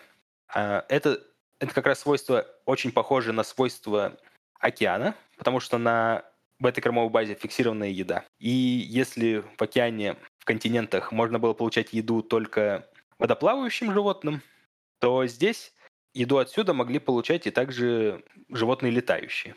Вот, то есть такая, такое пере... заимствование идеи из другой версии игры. Также что довольно давно напрашивалось, но в игру добавили новый тип карт, события. Это они имели такую же рубашку, как у карт свойств, сохранились в их колоде, просто эта карта после розыгрыша сбрасывалась и привносила какой-то быстрый эффект в игру. А что добавляло, ну, тоже каких-то неожиданных событий. Вот. Но их было не настолько много, чтобы как-то перевернуть игру, но все равно какую-то интригу добавляло. В том числе там эти свойства позволяли как-то взаимодействовать с кормовой базой, что тоже всегда интересно было. Также в этой версии эволюции хочется упомянуть, что Доминик Карпучетос разработал для этой игры такое небольшое мини-дополнение, а, которое называется Evolution Scenario Cards. А интересного здесь то, что оно добавляет карточки, которые добавляют какое-то правило на игру, которое ее меняет в каком-то ключе. Либо более сильно, либо менее сильно. Примерно как такие же карты есть в игре Unfair, которые как-то меняют игру. Здесь же из интересного как раз то, что здесь добавлен сценарий, как раз который называется вроде дарвиновская эволюция, если мне память не изменяет, который превращает игру практически в естественный отбор, когда ты случайно разыгрываешь карты с руки. Вот. То есть ты не можешь смотреть на свойства, которые разыгрываешь. Но при этом там довольно много вариантов, то есть их там штук 6-7 или даже 8, вот, и они довольно сильно могут а, разнообразить вашу игру. При этом это пока на данный момент ну, финал ветки естественного отбора, то есть больше к ней пока не уходило какого-то дополнительного контента. И насколько я знаю, текущие, текущее издательство, ну, наш Games, планирует переработать свой подход к игре. Я думаю, что мы в конце это тоже обсудим. А, можно отчасти даже это сейчас, наверное, обсудить. Я догадываюсь, о чем ты хочешь сказать. Я просто вспоминаю свое первое такое, такое большое недовольство системой. это, как мне кажется, отсутствие гибкости у нее э, в плане дополнений. Потому что, насколько я помню, э, все эти дополнения, которые вот ты рассказываешь, они э, работают по принципу взаимоисключающему. То есть, если у тебя есть климат, то у тебя не работает дополнение с полетом. Ну, короче, я просто когда играл, тоже думал об этом. Мы с тобой говорили, что очень как будто классно было бы, просто вот как идея, что есть какой-то вот этот кор э, движок э, карты, и что ты можешь получать э, новый контент, просто добавляя его в эту игру, которую ты уже знаешь. Вот. Ты можешь добавить вот это, вот это, потом вот это поменять, и вот это все. Но, к сожалению, текущие варианты версии этих, они это ну, не очень позволяют сделать. Да, это действительно так. И Northstar Games сейчас пытается с этим бороться. Насколько я знаю, новая версия, новую версию эволюции они как раз планируют сделать так, чтобы она была совместима с выходящими к ней допами всеми. И, ну, и, то есть и сам подход к разработке будет изменен. Это модульный, да. как я понимаю, подход. Модульный да, подход, такой, да, типа? будет. Вот. Это интересно. Опять же, что-то новое несмотря на то, что там, ну, дополнения, которые выходили в России, типа, они там до этого были совместимы, там только парочка дополнений, которые мы обсудим позже, с друг дружкой несовместимы. Вот, но для эволюции отбора, да, это было довольно таким большим сомнением для меня, то, что, ну, нельзя смешать полет и климат. Есть понимание того, что это из-за того, что климат разрабатывался раньше, он перерабатывает сразу свойства и приходилось бы в разработке полета сразу учитывать и добавлять какой-то дополнительный контент для играющих с дополнением климат. Вот, но авторы решили, видимо, этого не делать. Вот. Из также интересного, что кажется, что хочется совместить какой-то core-контент из этих дополнений, то есть не обязательно там вкидывать все свойства, но хочется иметь возможность создавать летающие виды и при этом иметь доступ к планшету климата. Вот. Но из-за того, что карты друг с другом не соотносятся, потому что, ну, просто для, для того, чтобы играть в эволюцию климата, вам нужны карты, на которых есть дополнительные символы климата, соответственно. А такой возможности как таковой нет. Хотя, опять же, никто не мешает вам а, снова играть с возможностью создания летающего существа за сброс двух карт, но только с этим. Ну, со стороны похоже на какие-то издержки, возможно, вот этой симуляционной составляющей, которая наверное, должна быть э, хоть как-то сбалансирована, вот, потому что, да, вы придумываете какое-то свойство, Ну да, да, и вы есть приду... и таким в эту же колоду закладываете каких-то два контр-свойства, условно. Вы, вы не можете сделать так, что, типа, вот, э, не знаю, какое-нибудь свойство, там, условно, полета, оно находится в какой-то огромной колоде, где лежит что-то, что может этому помешать, но оно где-то очень глубоко может оказаться, и Да. Ну, то есть, таким образом, да, пытаются, пытались, видимо, бороться с разрастанием колоды, чтобы у тебя все равно было, ну, хоть какое-то ожидание что-то получить из колоды. Потому что, опять же, здесь, хоть вы такой же принцип добора карт, то есть по количеству существ на столе, ну, точнее, видов, вот, и никак это не влияет на то, какие конкретно вам карты придут. То есть выбрать что-то хорошее для себя из колоды у вас не получится. Если вам не везет, то такое может с вами случиться, и вы будете в минусе из-за этого. Мы снова возвращаемся к базовой эволюции, потому что к ней в ноябре 2016 года выходит дополнение растения. Это третье официальное дополнение, которое на английском носит название Evolution Plantarum. Также над его, рабо- над его созданием трудились дуэт Нора и Мачина. Из игры убрали кормовую базу. То, что ругали очень многие, случайный выход еды в кормовую базу. А в игре появились карты, прям отдельный тип карт, карты растений, которые представляют из себя какой-то представитель флоры на нашей земле. Вот. И на, там выходит определенное количество карт во время игры, и на них по разным свойствам формируется еда. Что интересно, игроки могут на это влиять, потому что еда увеличится в конце раунда по определенным правилам, и, соответственно, некоторые растения вообще вымирают, если, если их съесть целиком. И то есть игрок в свой ход может прям конкретно стать над выбором. Да есть там какое-то существо, чтобы в следующем раунде у всех было меньше еды, или поесть там с другого, на котором еще есть еда, но при этом сильно увеличится количество еды в следующем раунде. Также интересно, что игроки давно ждали каких-то, какого-то взаимодействия с растениями, потому что до этого игра взаимодействовала только с фауной. А тут также в колоду карт свойств добавились карты свойств для растений, и игроки могли, кроме того, что улучшать своих животных, улучшать общие растения, формируя их под какие-то... меняя их свойства. То есть там добавлялись свойства, которые, к примеру, позволяли есть еду с этих растений только большим животным, что, как мне кажется, довольно интересное влияние на игру и также найдет отражение в некоторых других играх серии. И также, когда мы затрагиваем эволюцию растения, стоит сразу же помнить другое дополнение, которое называется «Трава и грибы», которое выйдет только в 2019 году, но его хочется прямо сейчас вспомнить. На английском оно называется Evolution Herbs and Mushrooms, которое несовместимо как раз с дополнением эволюции растения, потому что оно также представляет собой вариацию того, как можно формировать кормовую базу. В целом, там такая же похожая система, только вместо растений разнообразных у вас травы и грибы. И из интересного там то, что когда животное получает еду из какого-то источника, ну, конкретно с какой-то травы или с какого-то гриба, оно также получает свойство, которое ассоциировано с этим, с этой травой или грибом. А также то, что мне показалось очень интересной задумкой, что в игре эта флора представляет из себя отдельную сущность, и если в конце игры количество свойств и пищи, ну, которая представляет как раз себя эту флору, достаточное, то флора может победить в игре. То есть если она набрала больше каких-то показателей, чем другие игроки, то побеждает не мир животных, конкретно какой-то представитель их, а мир растений. Вот. Лично я считаю, что вот в эволюции травы и грибы да, о, самое спорное, наверное, оформление.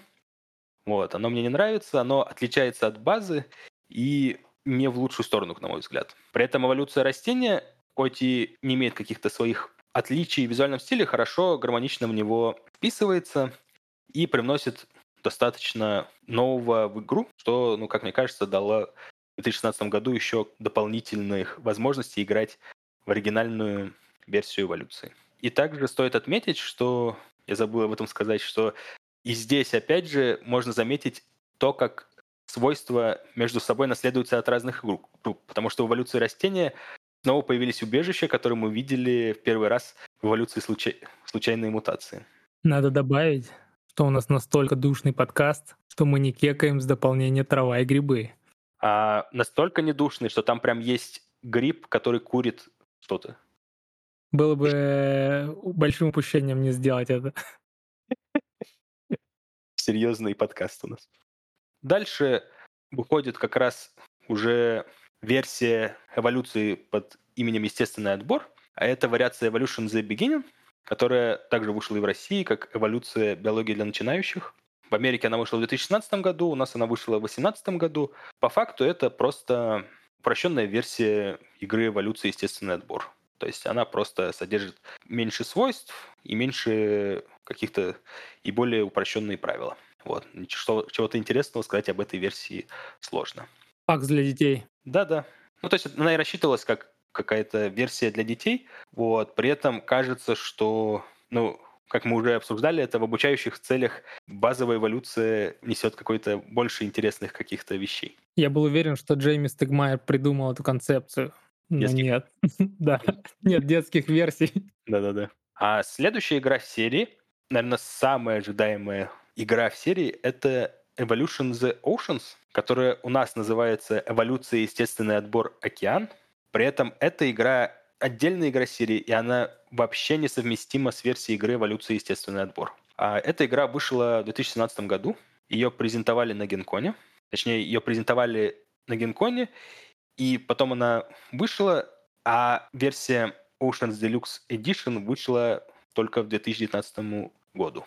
Как раз, которая является прям полноценной и как мне кажется, более разнообразной версии, но об этом расскажу, когда буду рассказывать про саму игру. Тут уже к коллективу авторов Мачину Кнори и Крапучетусу добавился Ник Бентли. Издателем также является North Star Games, а, ну и, соответственно, правильные игры как правообладатель изначальной игры. А в эволюции океаны переработали довольно много, но сохранили а, концепцию того, что стоит сохранить элемент того, что игроки получают очки как таковые по ходу игры. В эволюции океаны у вас появилось две разных зоны, откуда вы можете получать еду. Это риф и океаны. При этом разные виды животных смог, в рамках игры получают еду из разных источников.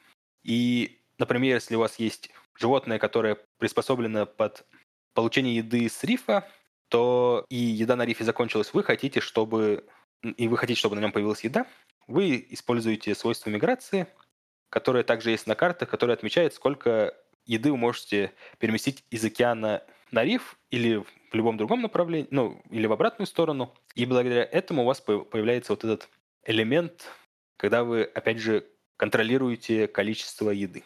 Также из интересных особенностей этой игры, что здесь также сохраняется три, максимум три свойства на вид, но при этом, если а в старых версиях не было такой возможности. Здесь появилась возможность разыгрывать свойства, которые не занимают место в свойствах. То есть они увеличивают ваш пул, и благодаря этому у вас может быть сильно больше даже четырех свойств на существе.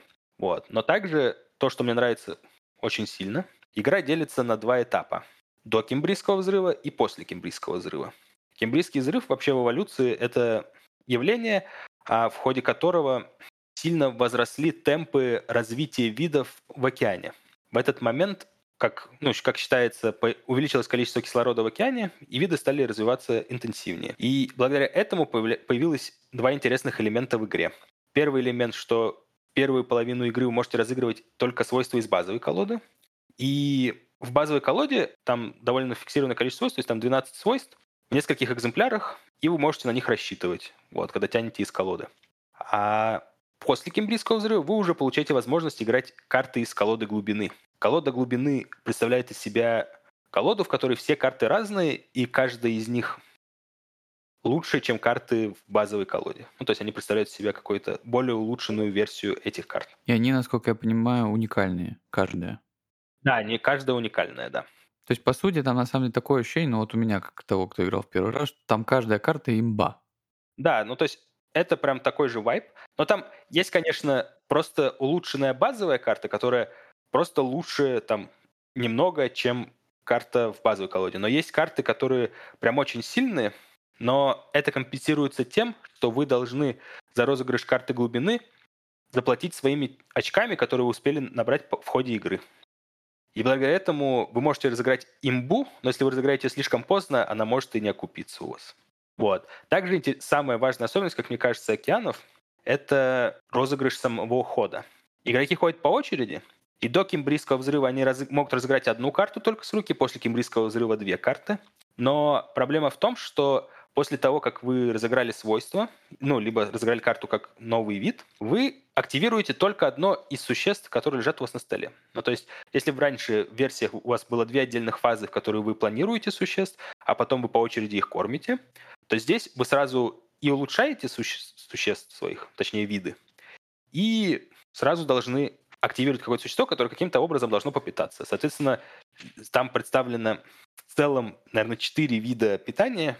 Первый вид — это взять еду с рифа, а второй вид — это каким-то образом повзаимодействовать и взять игру, ой, взять еду из океана, но обычно на это даже не тратится активация. Третий вид — это проатаковать другой вид и, соответственно, уменьшить популяцию и вида, который вы проатаковали, но при этом увеличить свою собственную. И четвертый вид — это попиявить, которое представляет себе просто перетягивание как раз вот этой полученной видами еды от одного существа к другому. И после того, как вы активировали одно существо, соответственно, либо покормились с рифа, либо проатаковали, вы все ваши существа состариваются. И это очень важная фишка игры и очень важный элемент, потому что в течение своего хода вы а, только один вид активируете, но при этом состариваются все ваши виды. Под состариванием подразумевается механика, когда вы просто еду, полученную на вид, а на каждом виде может лежать не больше 10 фишек еды, вы еду откладываете в свой запас, свои победные очки. И, соответственно, если какой-то из ваших видов не может этого сделать, он вымирает и весь вид и все его свойства отправляются в сброс.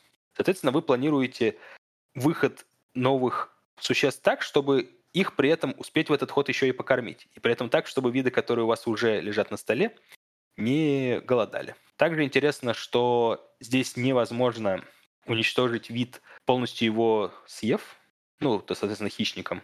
То есть, соответственно, если у вас есть какой-то большой хищник, он проатаковал другое животное, он просто забирает полученный им еду, которая в данном случае в этой игре считается еще и популяцией, и увеличивает свою популяцию. Но при этом вид сам не вымирает целиком. Он может успеть попитаться в свой ход и увеличить свою популяцию и состариться спокойно и продолжать жить. То есть виды умирают только в фазе устарения. Вот.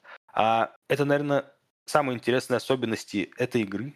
И, на мой взгляд, а, эволюция океаны а, привнесла очень много всего, стала прям полноценной самостоятельной игрой, при этом в ней исправлены все минусы, которые я видел в других версиях.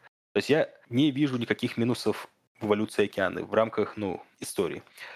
Да, тут можно сказать, что здесь меньше вариативность, и нельзя положить так же много свойств, как можно было в том же, той же базовой эволюции. Но при этом карты глубины позволяют вам создавать прям совершенно невообразимые виды. Вот.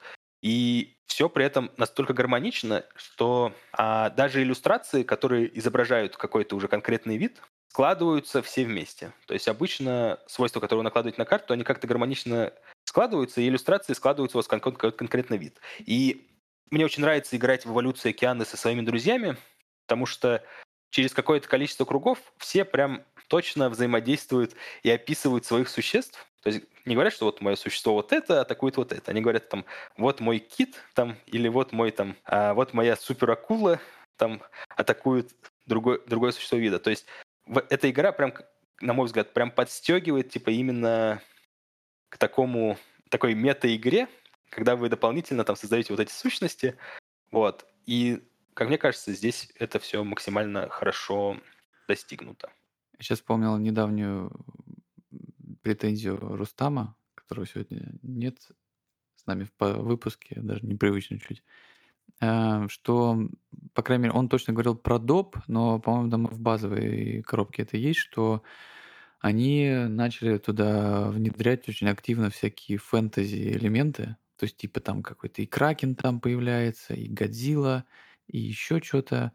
Ну, какой-то такой, особенно в допе, как я понял, который вот Deep Legends, кстати, который вот вроде как выйдет довольно скоро. То есть мне кажется, это немножко разбивает такую вот э, концептуальную идею эволюции, такую симуляционную, типа. Ну, я не согласен, кстати.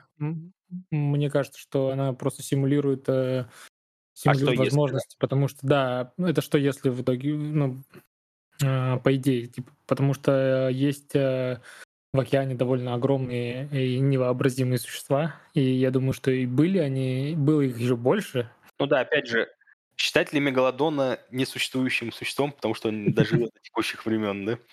Ну вот, да, это об, об этом речь. То есть эм, я, я здесь согласен, что мне, мне очень понравилась эта версия, и справедливо она в линейке, по-моему, не носит название эволюция, да, она просто называется океаны. Ну, во всяком случае, на английском. Потому что ну, полноценная такая игра с э, абсолютно крутой динамикой, э, где такие прям микроходы, э, все так современно и круто вот с крутая задумка с э, двумя фазами игры, э, с уникальными картами. Вообще, вообще огонь просто. Да, и мне прям нравится, что вот, вот в этой игре для меня прям оптимальное соотношение, вот как раз вот от симуляции игры. Она и как игра себя достойно показывает, и мне нравится она геймплейна. И как симуляция мне нравится, как вписаны эти механики в реально существующие процессы. Вот. Все очень интересно, да. Ну, конечно, можно к ней придраться, что при получении еды у вас автоматом растет популяция, потому что у вас ресурс отмечает как бы и то, и то. Но при этом там довольно много интересных задумок, и ре- реализовано все очень хорошо. По-моему, смешно очень, что кто-то кит, а ты планктон. И, и какие-то такие вещи. Кстати, ну, в картах, карта глубины можно достать карту, которая прям сделает своего вида планктон. Ну, Он, типа, прикольно. То есть с него можно кормиться, типа, прям. Ну, да, типа, есть э, классные идеи там. А, мне, возможно, геймплейно невозможно точно. Океаны нравятся больше всего. Другое дело, что я понимаю, что многие вещи, которые мне нравились ранее, они, скорее всего, отданы в угоду динамике. Там, например, что... Ну, мне кажется, что виды, как таковые, которые вы развиваете, они чуть менее ценны, что ли, для вас, потому что создать новый у тебя довольно как будто больше возможностей, чем ранее. Вообще ценность твоего хода, она чуть э, меньше, чем раньше. Просто потому, что ты ходишь чаще. Ну, короче, вот какие-то вещи отданы в угоду современной э, традиции динамики в играх и так далее. Мне кажется, некоторые вещи игра потеряла, но, может быть, и, скажем, неважные, допустим. Но, короче говоря, э, я, я к тому, что геймплейно мне игра нравится больше всего, но, возможно, какие-то идеи, которые были э, в эволюциях, мне нравятся, нравятся тоже больше, чем в океанах. Вот, но опять же ждем версию Nature, которая перенесет нас, возможно, ну, какие-то схожие элементы из океанов перенесет на, на сушу. Вот. И, возможно, это будет как раз то, что тебе надо. Слушай, объясни, пожалуйста, еще этот момент. Э, может, ты правда говорил о нем, не, не понял. Э, Все-таки почему это просто океаны? Почему вот Evolution Nature, который когда-то выйдет и, ну, вроде чуть-чуть понятно, что там будет, а почему океаны это просто океаны? Ну, кстати, оно не просто океаны, оно также носит, ну, него полное название Evolution the Oceans. Просто даже на коробке просто написано Oceans. Ну, да, но внутри, типа, там будет Evolution the Oceans. Мгм. Вот. Но я думаю, что так они хотели акцентировать внимание на том, что это прям самостоятельная версия игры, потому что даже когда она выходила, очень много людей ожидало, что это какая-то, какой-то доп к естественному отбору, и можно будет смешать эволюцию и океаны. А это настолько самостоятельная игра, что там даже ну, представить нельзя, как можно элементы из естественного отбора, например, добавить в нее. Опять ничего не дали смешать. Угу. Следующим этапом развития эволюции, по крайней мере в России, стала эволюция с наименованием «Новый мир» или Evolution New World, а, которую приурочили как раз считать, что это юбилейная версия эволюции, а, которая вышла в апреле 2020 года. Авторами данной версии игры являются Федор Мячин и Сергей Мачин. И Crowd Games в конце января 2022 года совместно с компанией Правильные игры вышли с этой игрой на Kickstarter. Именно как раз оттуда она получила свое, ее, ну, свое, свое имя Evolution New World. Вот, именно как раз в, с этой версии типа, началось сотрудничество Crowd Games и правильных игр в рамках этой игры. А, из интересного, это все та же базовая эволюция по механикам. А, то есть здесь также есть проблема последнего хода, но при этом а, ее переработали с точки зрения а, количества раундов, то есть в ней фиксированное количество раундов вы играете всегда, и с планированием еды. Потому что в данной версии добавили карты, их у вас будет лежать в зависимости от количества игроков разное количество, и каждый раз у вас одна карта из них будет уходить, а другая приходить. И они как раз в сумме определяют количество еды, которое есть у вас на раунд. При этом они все представляют себе какие-то локации, то есть там пустыни, саванны, и, соответственно, что интересно, что в разных локациях разное количество еды, потому что какие-то считаются более плодовитыми, какие-то менее плодовитыми. Вот. А также, что в некоторых локациях появляется а, сразу как будто встроенное свойство, которое позволяет только конкретным видам с них питаться. Ну, там, например, что в саваннах там есть какая-то дополнительная еда для больших, ну, как будто бы жирафы могут с верхних верхушек деревьев поесть еду там. Вот. Или что там в каких-то регионах ночные животные там получают преимущество и тоже могут попитаться. Вот. В целом, эта версия эволюции правит вот эти проблемы с неконтролируемой едой, что делает ее достаточно хорошей и ну, хор- хорошим вариантом. И, соответственно, если вы хотите в 2023 году попробовать эволюцию, я бы на вашем месте, возможно, все-таки больше внимания обратил на новый мир, чем на оригинальную базовую эволюцию. Также, если вас смущает, что к этой игре не вышло достаточное количество допов, в 2021 году выходит эволюция «Новый мир. Эффект бабочки» или Evolution Butterfly Effect. И коллективу уже знакомых нам разработчиков а, Федора Мячина, Сергея Мачина добавляется, добавился еще Иван Туловский. И благодаря этому дополнению в игру можно играть пятером-шестером. Как обычно, оно увеличивает количество свойств и добавляет вам какие-то новые элементы. Ну и куда же без этого в 2021 году в игру добавили соло-режим и добавили возможность вот как раз играть против животных животной коробки. То есть там у вас два вида на выбор, либо доминатор, либо опустошители, и вы боретесь против них. Также там добавили еще дополнительный сценарий, который немножко изменяет ход игры а, и добавляет случайные события. И в целом позволяет, ну, добавляет вам какой-то большей регулярности. Опять же, несмотря на то, что довольно много версий эволюции можно играть большим составом, чем четырех, чем четырем, я считаю, что, ну, наверное, для всех эволюций лучший состав это четыре игрока. Вот, максимум пять. На шестерых это уже слишком долго и слишком не нужно, как мне кажется. Также к, к этой версии эволюции Новый мир выходит дополнение метаморфозы в 2022 году. Там это прям совсем минорное дополнение, но содержит просто дополнительные свойства.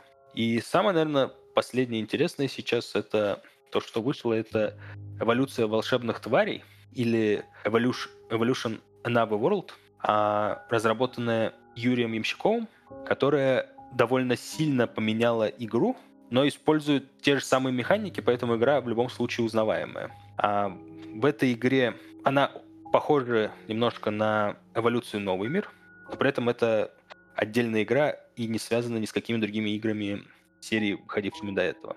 Вы также формируете существ, но уже в этот раз каких-то мифических тварей. Свойства, соответственно, также описывают какие-то магические свойства существ. То есть там существа могут быть у вас огнедышащими, а, какими-то а, потусторонними, призрачными и прочее. Вот. Благодаря этому теряется какой-то, наверное, интерес с точки зрения симуляции, но при этом игра сама по себе довольно интересная, потому что из нее убрали элемент того, что вам нужно выжить каким-то количеством животных до конца или там по ходу игры набирать очки, поглощая еду и формировать... Игра, по сути, превратилась в такую небольшую гонку, потому что ваши существа борются за то, чтобы трансмутировать, то есть перейти на какой-то новый уровень фантастичности самих себя. Вот. Вместо еды, так как фантастическим тварям не нужна еда, появилась, появился ресурс какой-то магической энергии, и как раз все свойства нацелены на то, чтобы либо получать эту энергию, либо не давать другим существам, соперников ваших, получать эту энергию, а, либо как-то более эффективно получать эту энергию. Вот, и, соответственно, когда вы получаете определенное количество энергии на вашем существе, вы можете трансмутировать и получить победное очко, необходимое вам для игры. Когда вы трансмутируете трех существ первее других игроков, все, вы победили, вы молодец. А в целом, сказать про игру чего-то плохого не могу. Она довольно интересная, работает, но лично для меня она теряет вот этот весь а, элемент, который мне очень нравился, симуляции а, экосистем и жизни существующих видов. Несмотря на то, что в океанах там тоже добавляют свойства, которые добавляют там каких-то невозможных чудовищ вплоть до кайдзю, все равно есть какое-то понимание того, что, ну, это просто огромное существо, которое могло существовать в доисторическую эпоху, если бы ему дали возможность. Вот здесь же все довольно сказочное. Возможно, детей за это посадить будет проще, но какую-то тематику для меня оно потеряло. Правда, было ощущение, что в игре это очень важный элемент, тема, да? И здесь э, э, ну, было ощущение, что он утрачен, и я тоже не уверен, что это хорошая идея. Давай наводящий вопрос задам, Коль. Ты смысл вообще существования и появления этой игры понял? Все, что мне нравится в эволюции волшебных тварей, это переработка самой концепции эволюции. То есть вот этот вот неожиданный элемент с тем, что игра превратилась в гонку, возможно, как раз и как бы смысл весь в том, чтобы показать вот эту возможность на том же движке построить другую игру, вот, которая будет довольно современной, которая потеряет часть минусов просто потому, что сама игра перестроилась, вот, и это довольно интересно. Опять же, возможно, с детьми гораздо проще играть с фантастическими тварями, какими-то там симпатичными зверюшками. Опять же, там все довольно красиво отрисовано. Вот, но лично для меня оно, да, как-то потеряло какой-то этот интерес. Но, опять же, как игра в серии, причем, опять же, отдельная полноценная игра, которая чувствуется совершенно по-своему, это интересно. Мне показалось, что, ну, так, догадка моя, что игру пытались сделать, скажем, более такой э, казуальный. Э, при этом, наверное, я не знаю, возможно, я снова недооцениваю детей, но мне кажется, детям, типа там, до, ну, дети это что, до, до 12 лет, 10-12, ну, возможно, это будет все равно сложновато, не знаю. Короче, мне показалось, да, что игра, игру специально, сознательно пытались сделать короче, там, быстрее, все такое, но я, возможно, просто не там, целевая аудитория, как сейчас принято говорить, этой игры. Вот, потому что мне не нужна эволюция быстрее, потому что она для меня потеряла какие-то вообще все приколы э, серии. Хотя мне нравятся идеи, некоторые там идеи, типа, ну вообще то, что там какая-то гоночная такая динамика. Эм, я просто совсем потерял вот эту связь с э, эффектами, потому что у вас, по сути, на одной и той же карте, они как бы мультиюз, но у вас там нарисован какой-нибудь, не знаю, дракончик, но он там огнедышащий, и какая-то вообще абсолютно не связанная с ним, как мне показалась, история типа там маскирующийся, что-то такое. Вот, то есть один эффект вроде понятно, почему там, а второй эффект вообще было никогда непонятно, почему там. Ну, правда, она сбросила оковы сеттинга и превратилась в такую механическую эквилибристику, Блин, а, интересно, кстати, целеполагание. Буквально в пятницу разговаривал с Юрой, надо было спросить. Э, привет, кстати, Юра, если слушаешь. Ямщиков, в смысле. Мне вот интересно просто вот сам факт того, что игра прям избавилась от минусов типа базовой эволюции. Мне кажется, типа именно это, возможно, целеполагание, что люди, которые не играли бы в игры серии эволюции из-за каких-то ее минусов, вот, а, им бы, наоборот, понравилась эта версия. Потому что минус-то вшит, он э, вшит сеттингом, да. и как бы это не минус на самом деле, а такая вот особенность. Это сила всей этой серии, и она, по-моему, существует э, э, благодаря сеттингу во многом, да? Так долго и в стольких итерациях и в стольких попытках объяснить э, что-то. Опять же, несмотря на то, что есть в игре волшебные твари взаимодействия, все негативные эффекты не убивают ваших существ.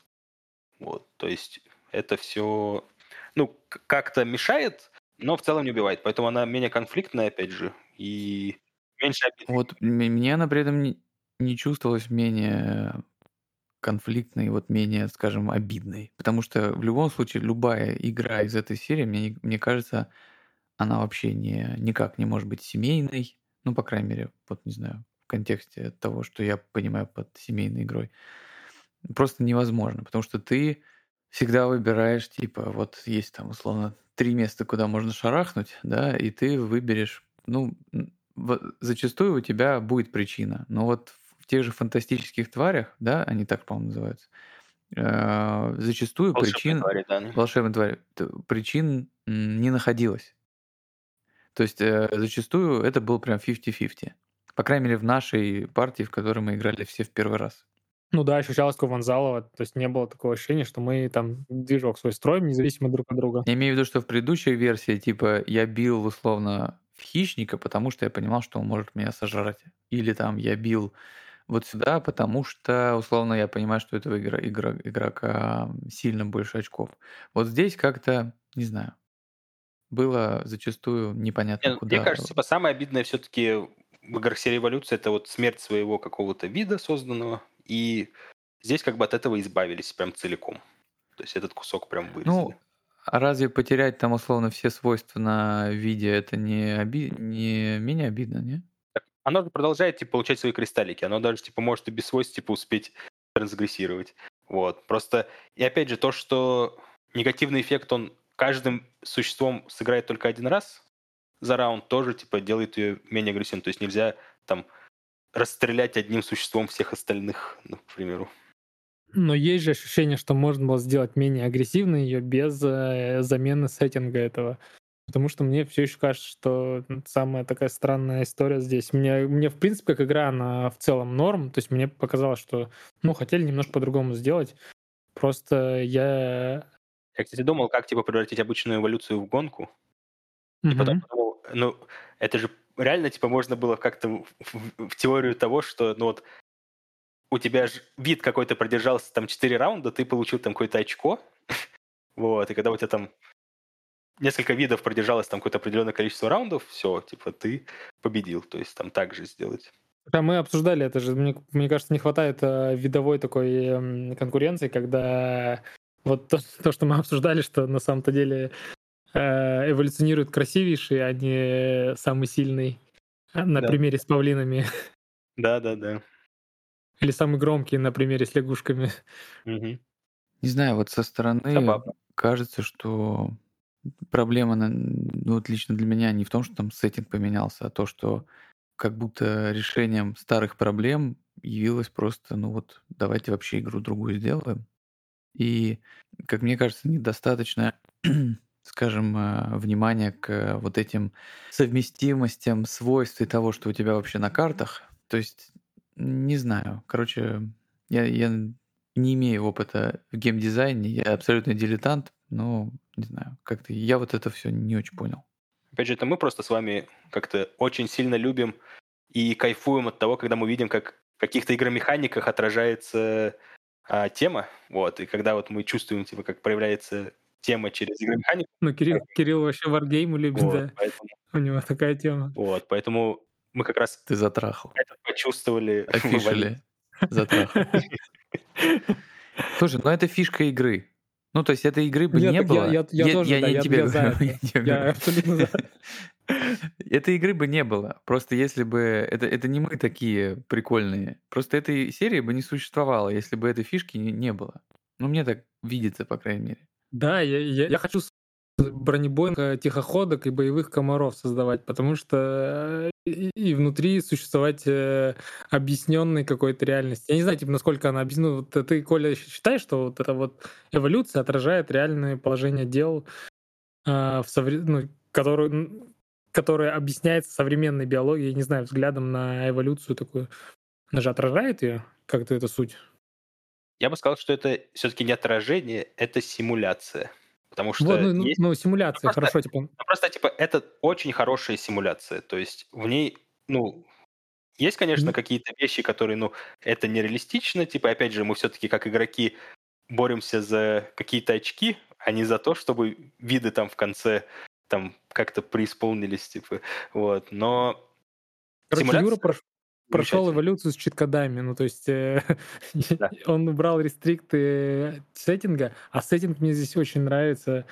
Не знаю, ну, мне кажется, что он возвращает тебя, да, в, во времена, когда ты смотрел прогулки с динозаврами и да, был да, абсолютно да. таким Мне кажется просто, чуваком. что идея игры, ну, то есть заслужила, чтобы, например, у тебя вот, там, не знаю, да пофигу, она волшебная, фантастическая, фантазийная, там, но вот нарисована у тебя какая-то птичка, типа на карте. И она, например, там, не знаю, с одной стороны летающая, а с другой стороны, не знаю, быстрая. Это как бы ок. Но вот этот вот дизайн, который типа э, создался, он не позволил это сделать. Он тебе позволил взять вот карту, на ней написать одно свойство, которое подходит, да, вот тому, что ты нарисовал на карте, а другое, которое вообще не подходит. Ну или подходит, вот прям вот притянув уши. Ну да, там, мне кажется, на каких-то Мне так показалось, мне так показалось. Это вот лично мое, то, что я помню, ну, возможно, надо еще посмотреть. У вас такое было или, или это я что-то шумлю? Да нет, есть там, что некоторые... Ну, я просто на некоторых видел какие-то, я мог себе представить, что это вот два свойства скомбинировали. Ну, ты согласен, что ты прямо Опять это же, притягивал, да, когда как ты это видишь? Вот такой, ну да, ну да. Ну, Ну вот. да.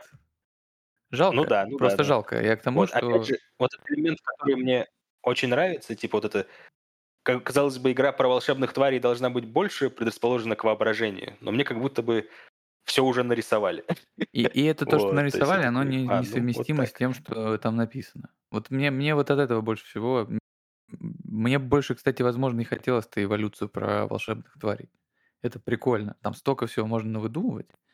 Но, видимо, это сложно, и просто перефантазировали мы. Ну, это, это то, о чем говорил вначале Коля, м, на самом-то деле, что э, эволюция и о том, что, о чем мы говорили, о том, что эта игра изначально очень сильно э, замешана на метагейме, и этот э, метагейм, он создается э, историей, которую мы все знаем, ну, то есть она всем знакома с, с биологией, да, и с, со школьной программы, не знаю, с передач, которые мы смотрели по National Geographic или где-нибудь еще. Здесь, э, когда эту историю отпускают и меняют сеттинг, ты теряешь вот эту связь с э, метой этой игры, и поэтому ты ощущаешь ее просто не так. Вообще во всей серии, э, как я понял, в принципе, сквозит такая идея эдютеймента или такой образовательный элемент, потому что сам Кнори, биолог, и задумывал ее как, скорее всего, какую-то обучающую или симулирующую реальную эволюцию вещь. Насколько, Коль, тебе кажется, что это так, и насколько он сам говорит о том, что это так? И ну, вообще базовая версия точно, типа, была рассчитана в том числе и на это. Ну, то есть, я думаю, что он, когда планировал, он хотел игру сделать, чтобы было в целом интересно, но очень большой, типа, элемент вкладывал того, чтобы это, ну, было как можно ближе к реальности. Вот. И опять же, Кнори не ча- часто рассказывал, что, по крайней мере, в интервью, который давал, что он с студентами там а, играл и показывал, типа, как симуляции, типа, идут. И опять же, очень много, типа, мне кажется, что вообще играть в эволюцию там в какой-нибудь школе, там на уроке, типа какой-то один из уроков, типа это вообще, ну, можно спокойно, типа, то есть объяс- объяснять там детям, как происходит это, ну, там, с какими-то поправками, что вот, типа, на самом деле здесь происходит там, типа, выбор из случайных мутаций, и вот у вас конкретный вид, на самом деле он не сам по себе такой, а это там прошла череда каких-то мутаций, и все ну, все виды с, плохи- с плохим набором мутаций этих уже вымерли, типа, на этот момент. Вот. А, и да, этот элемент очень важен. Опять же, даже если ты особо и не хочешь типа, а, получать его, ты все равно в ходе того, как играешь в эволюции, там больше какие-то старые эволюции, особенно там какую-нибудь случайные мутации, особенно если засядешь, ты все равно чуть-чуть больше, типа, какой-то информации поймешь. И вот более поздние эволюции, но чуть меньше в естественном отборе, как мне кажется, опять же, а, океаны, как мне кажется, несут очень много какого-то элемента. Ну, то есть мне прям было очень интересно после того, как я поиграл в океаны, побольше поизучать вот этот период, типа вот этого кембрийского взрыва, почему это так произошло, почему там виды, которые развиваются на глубине, отличаются от видов, которые развиваются ближе к поверхности, и в каких слоях, типа, когда началось вот это развитие видов. Вот. Это игры, опять, того толка, которые заставляют вас, хочешь не хочешь, но немножко развиваться, если вам в целом интересна тема. Это вот это интересно, потому что я в целом не очень верю в edutainment. Мне кажется, это невероятно сложно, и эволюция скорее исключение здесь, когда там, игра чему-то обучает. Ну, понятно, что все игры чему-то обучают, но конкретно какой, кому, какому-то предмету, то есть взять и сесть и сказать, давай мне химию за пятый класс игра расскажет. Ну, это какой-то ну, стра- странная была бы цель, да? И сейчас э, вряд ли какие-то компании берутся за это. При этом э, прикольно, что они пытались сохранить эту историю и сохранили ее, и она как-то прикольно взаимодействует с тобой, тебе действительно хочется поизучать это, это нужно позакидывать вообще коров... целые коробки в религиозные школы туда все. Я не знаю, а, ну, это... Так, так, так, так, так, нас запретят, короче, на седьмом выпуске. Все. На мой взгляд, э, то, что мы называем образовательностью, она, ну, то есть в прямом смысле такая, скорее, если вы там, не знаю, классе в третьем, наверное, да, учите. А, но по большей части она заключается в том, что это может вас заинтересовать для как бы какого-то дальнейшего там самостоятельного изучения. Ну да, то есть отдельно в отрыве от всего игра вас ничему не научит. То есть вам нужен либо человек, который вам параллельно ну, расскажет, типа, что вот здесь симулируется вот этот процесс с вот такой-то погрешностью, там, ну, вот. Либо вы сами после этого, да, если вам стало интересно, такой, ой, а почему это так интересно сделано? Ты идешь, типа, а, либо и читаешь еще дополнительно. Там, условно, игры, не знаю, Эклон, да, которые как игры энциклопедии, но при этом они а, более, мне кажется, агрессивны в своей образовательности, просто потому что это еще заодно игры, такие аргументы автора, дизайнера, потому что у Эклунда довольно своеобразные, ну, не своеобразные, но неоднозначные, скажем, взгляды на многое, потому что там есть и политика, и да куча всего. Э, в этой игре этого, конечно, нету, и это все-таки из серии таких, типа, игр, которые могут заинтересовать. И это как бы окей. Э, и исторические игры так делают, э, многие при этом еще там вкладывают что-то внутрь, там, условно, какие-то исторические справки, еще что-то, но все равно это из той серии. Типа нравится, вот мы тебе объясним контекст, а, и ты дальше там уже сам как-нибудь разберешься, там какие-то слова наткнешься какие-то, которые тебе непонятны, и посмотришь. Ир, здесь, конечно, это есть, есть взгляд автора, потому что я тебе напомню, что не все верят в эволюцию. Ну, это, это не тот, э, мы это обсуждали отдельно с, с Колей, это не а, не тот, скажем, масштаб, когда ты обсуждаешь, не знаю, там, мотивы каких-нибудь э, венецианских купцов. Э, ну, ну, правда, есть... да, правда. Ну, в целом, вообще, как вам эволюция в 2023 вот этот галоп по Европам, который мы с вами прошли? Мне кажется, это, собственно, почему мы вообще об этом сегодня еще говорим еще раз. Российский отечественный геймдизайн, ну, должен как бы гордиться подобными штуками. Да, я согласен абсолютно, что это выдающийся кейс. Эм, прикольно, что он развился в такую вселенную, систему, я не знаю, в серию игр. А, и это прям подтверждает э, существование Бога, потому что если бы не было Бога, кто, кто бы создал столько эволюций, чтобы испытать нашу веру, да? Нас точно закроют на седьмом выпуске. Ну что, самое время заканчивать, по-моему, да? Кажется, да. А еще, если говорить какие-то ожидания от эволюции, вот я жду, конечно, вот эту версию Nature, потому что там наобещали столько всего, что мне нравится, то и полную поддержку всех дополнений, и какие-то упрощенные эти сетапы для игр, вот, и какие-то такие более мелкие дополнения, но которые несут какой-то ну, какую-то отдельную типа сущность. Вот, это мне все прям нравится и прям хочется посмотреть и пощупать, как это будет. Вот, опять же, мне самому прям очень хотелось, чтобы были игры, которые там, ну, вносили в эволюцию какие-то разные куски, там, раз, ну, разных видов, чтобы можно было там прям на какую-то тематику конкретную делать, чтобы это был еще более образовательный процесс. Кстати, в этом плане мне очень нравится Амазония, вот, потому что она, кроме того, что она ну, очень красивая и приятная игра, она еще частично вот несет типа вот этот интерес к флоре и фауне Амазонии и вообще заинтересованность в том, почему именно пожары типа влияют на то, как показывается, ну, как ведет себя растительность в лесах. Вот, и мне кажется, это все интересные кейсы. Вообще, да, хочется больше игр на биологическую тематику, чем игр на антропоморфных животных. Вот. Опять же, те же самые волки себя приятно показывают, да, в каком-то ключе. Я, я хочу, чтобы эволюция развивалась э, в альтернативную версию, где выживает не сильнейший, а красивейший. Я хочу версию с павлинами. Но кажется, Элизабет Харгрейв уже сделала ее. Ух, чертяка, конечно. Ладно, предлагаю заканчивать. Э, всем спасибо. Спасибо, что слушали. Всем пока. До новых встреч. Э, всем пока. Всем пока.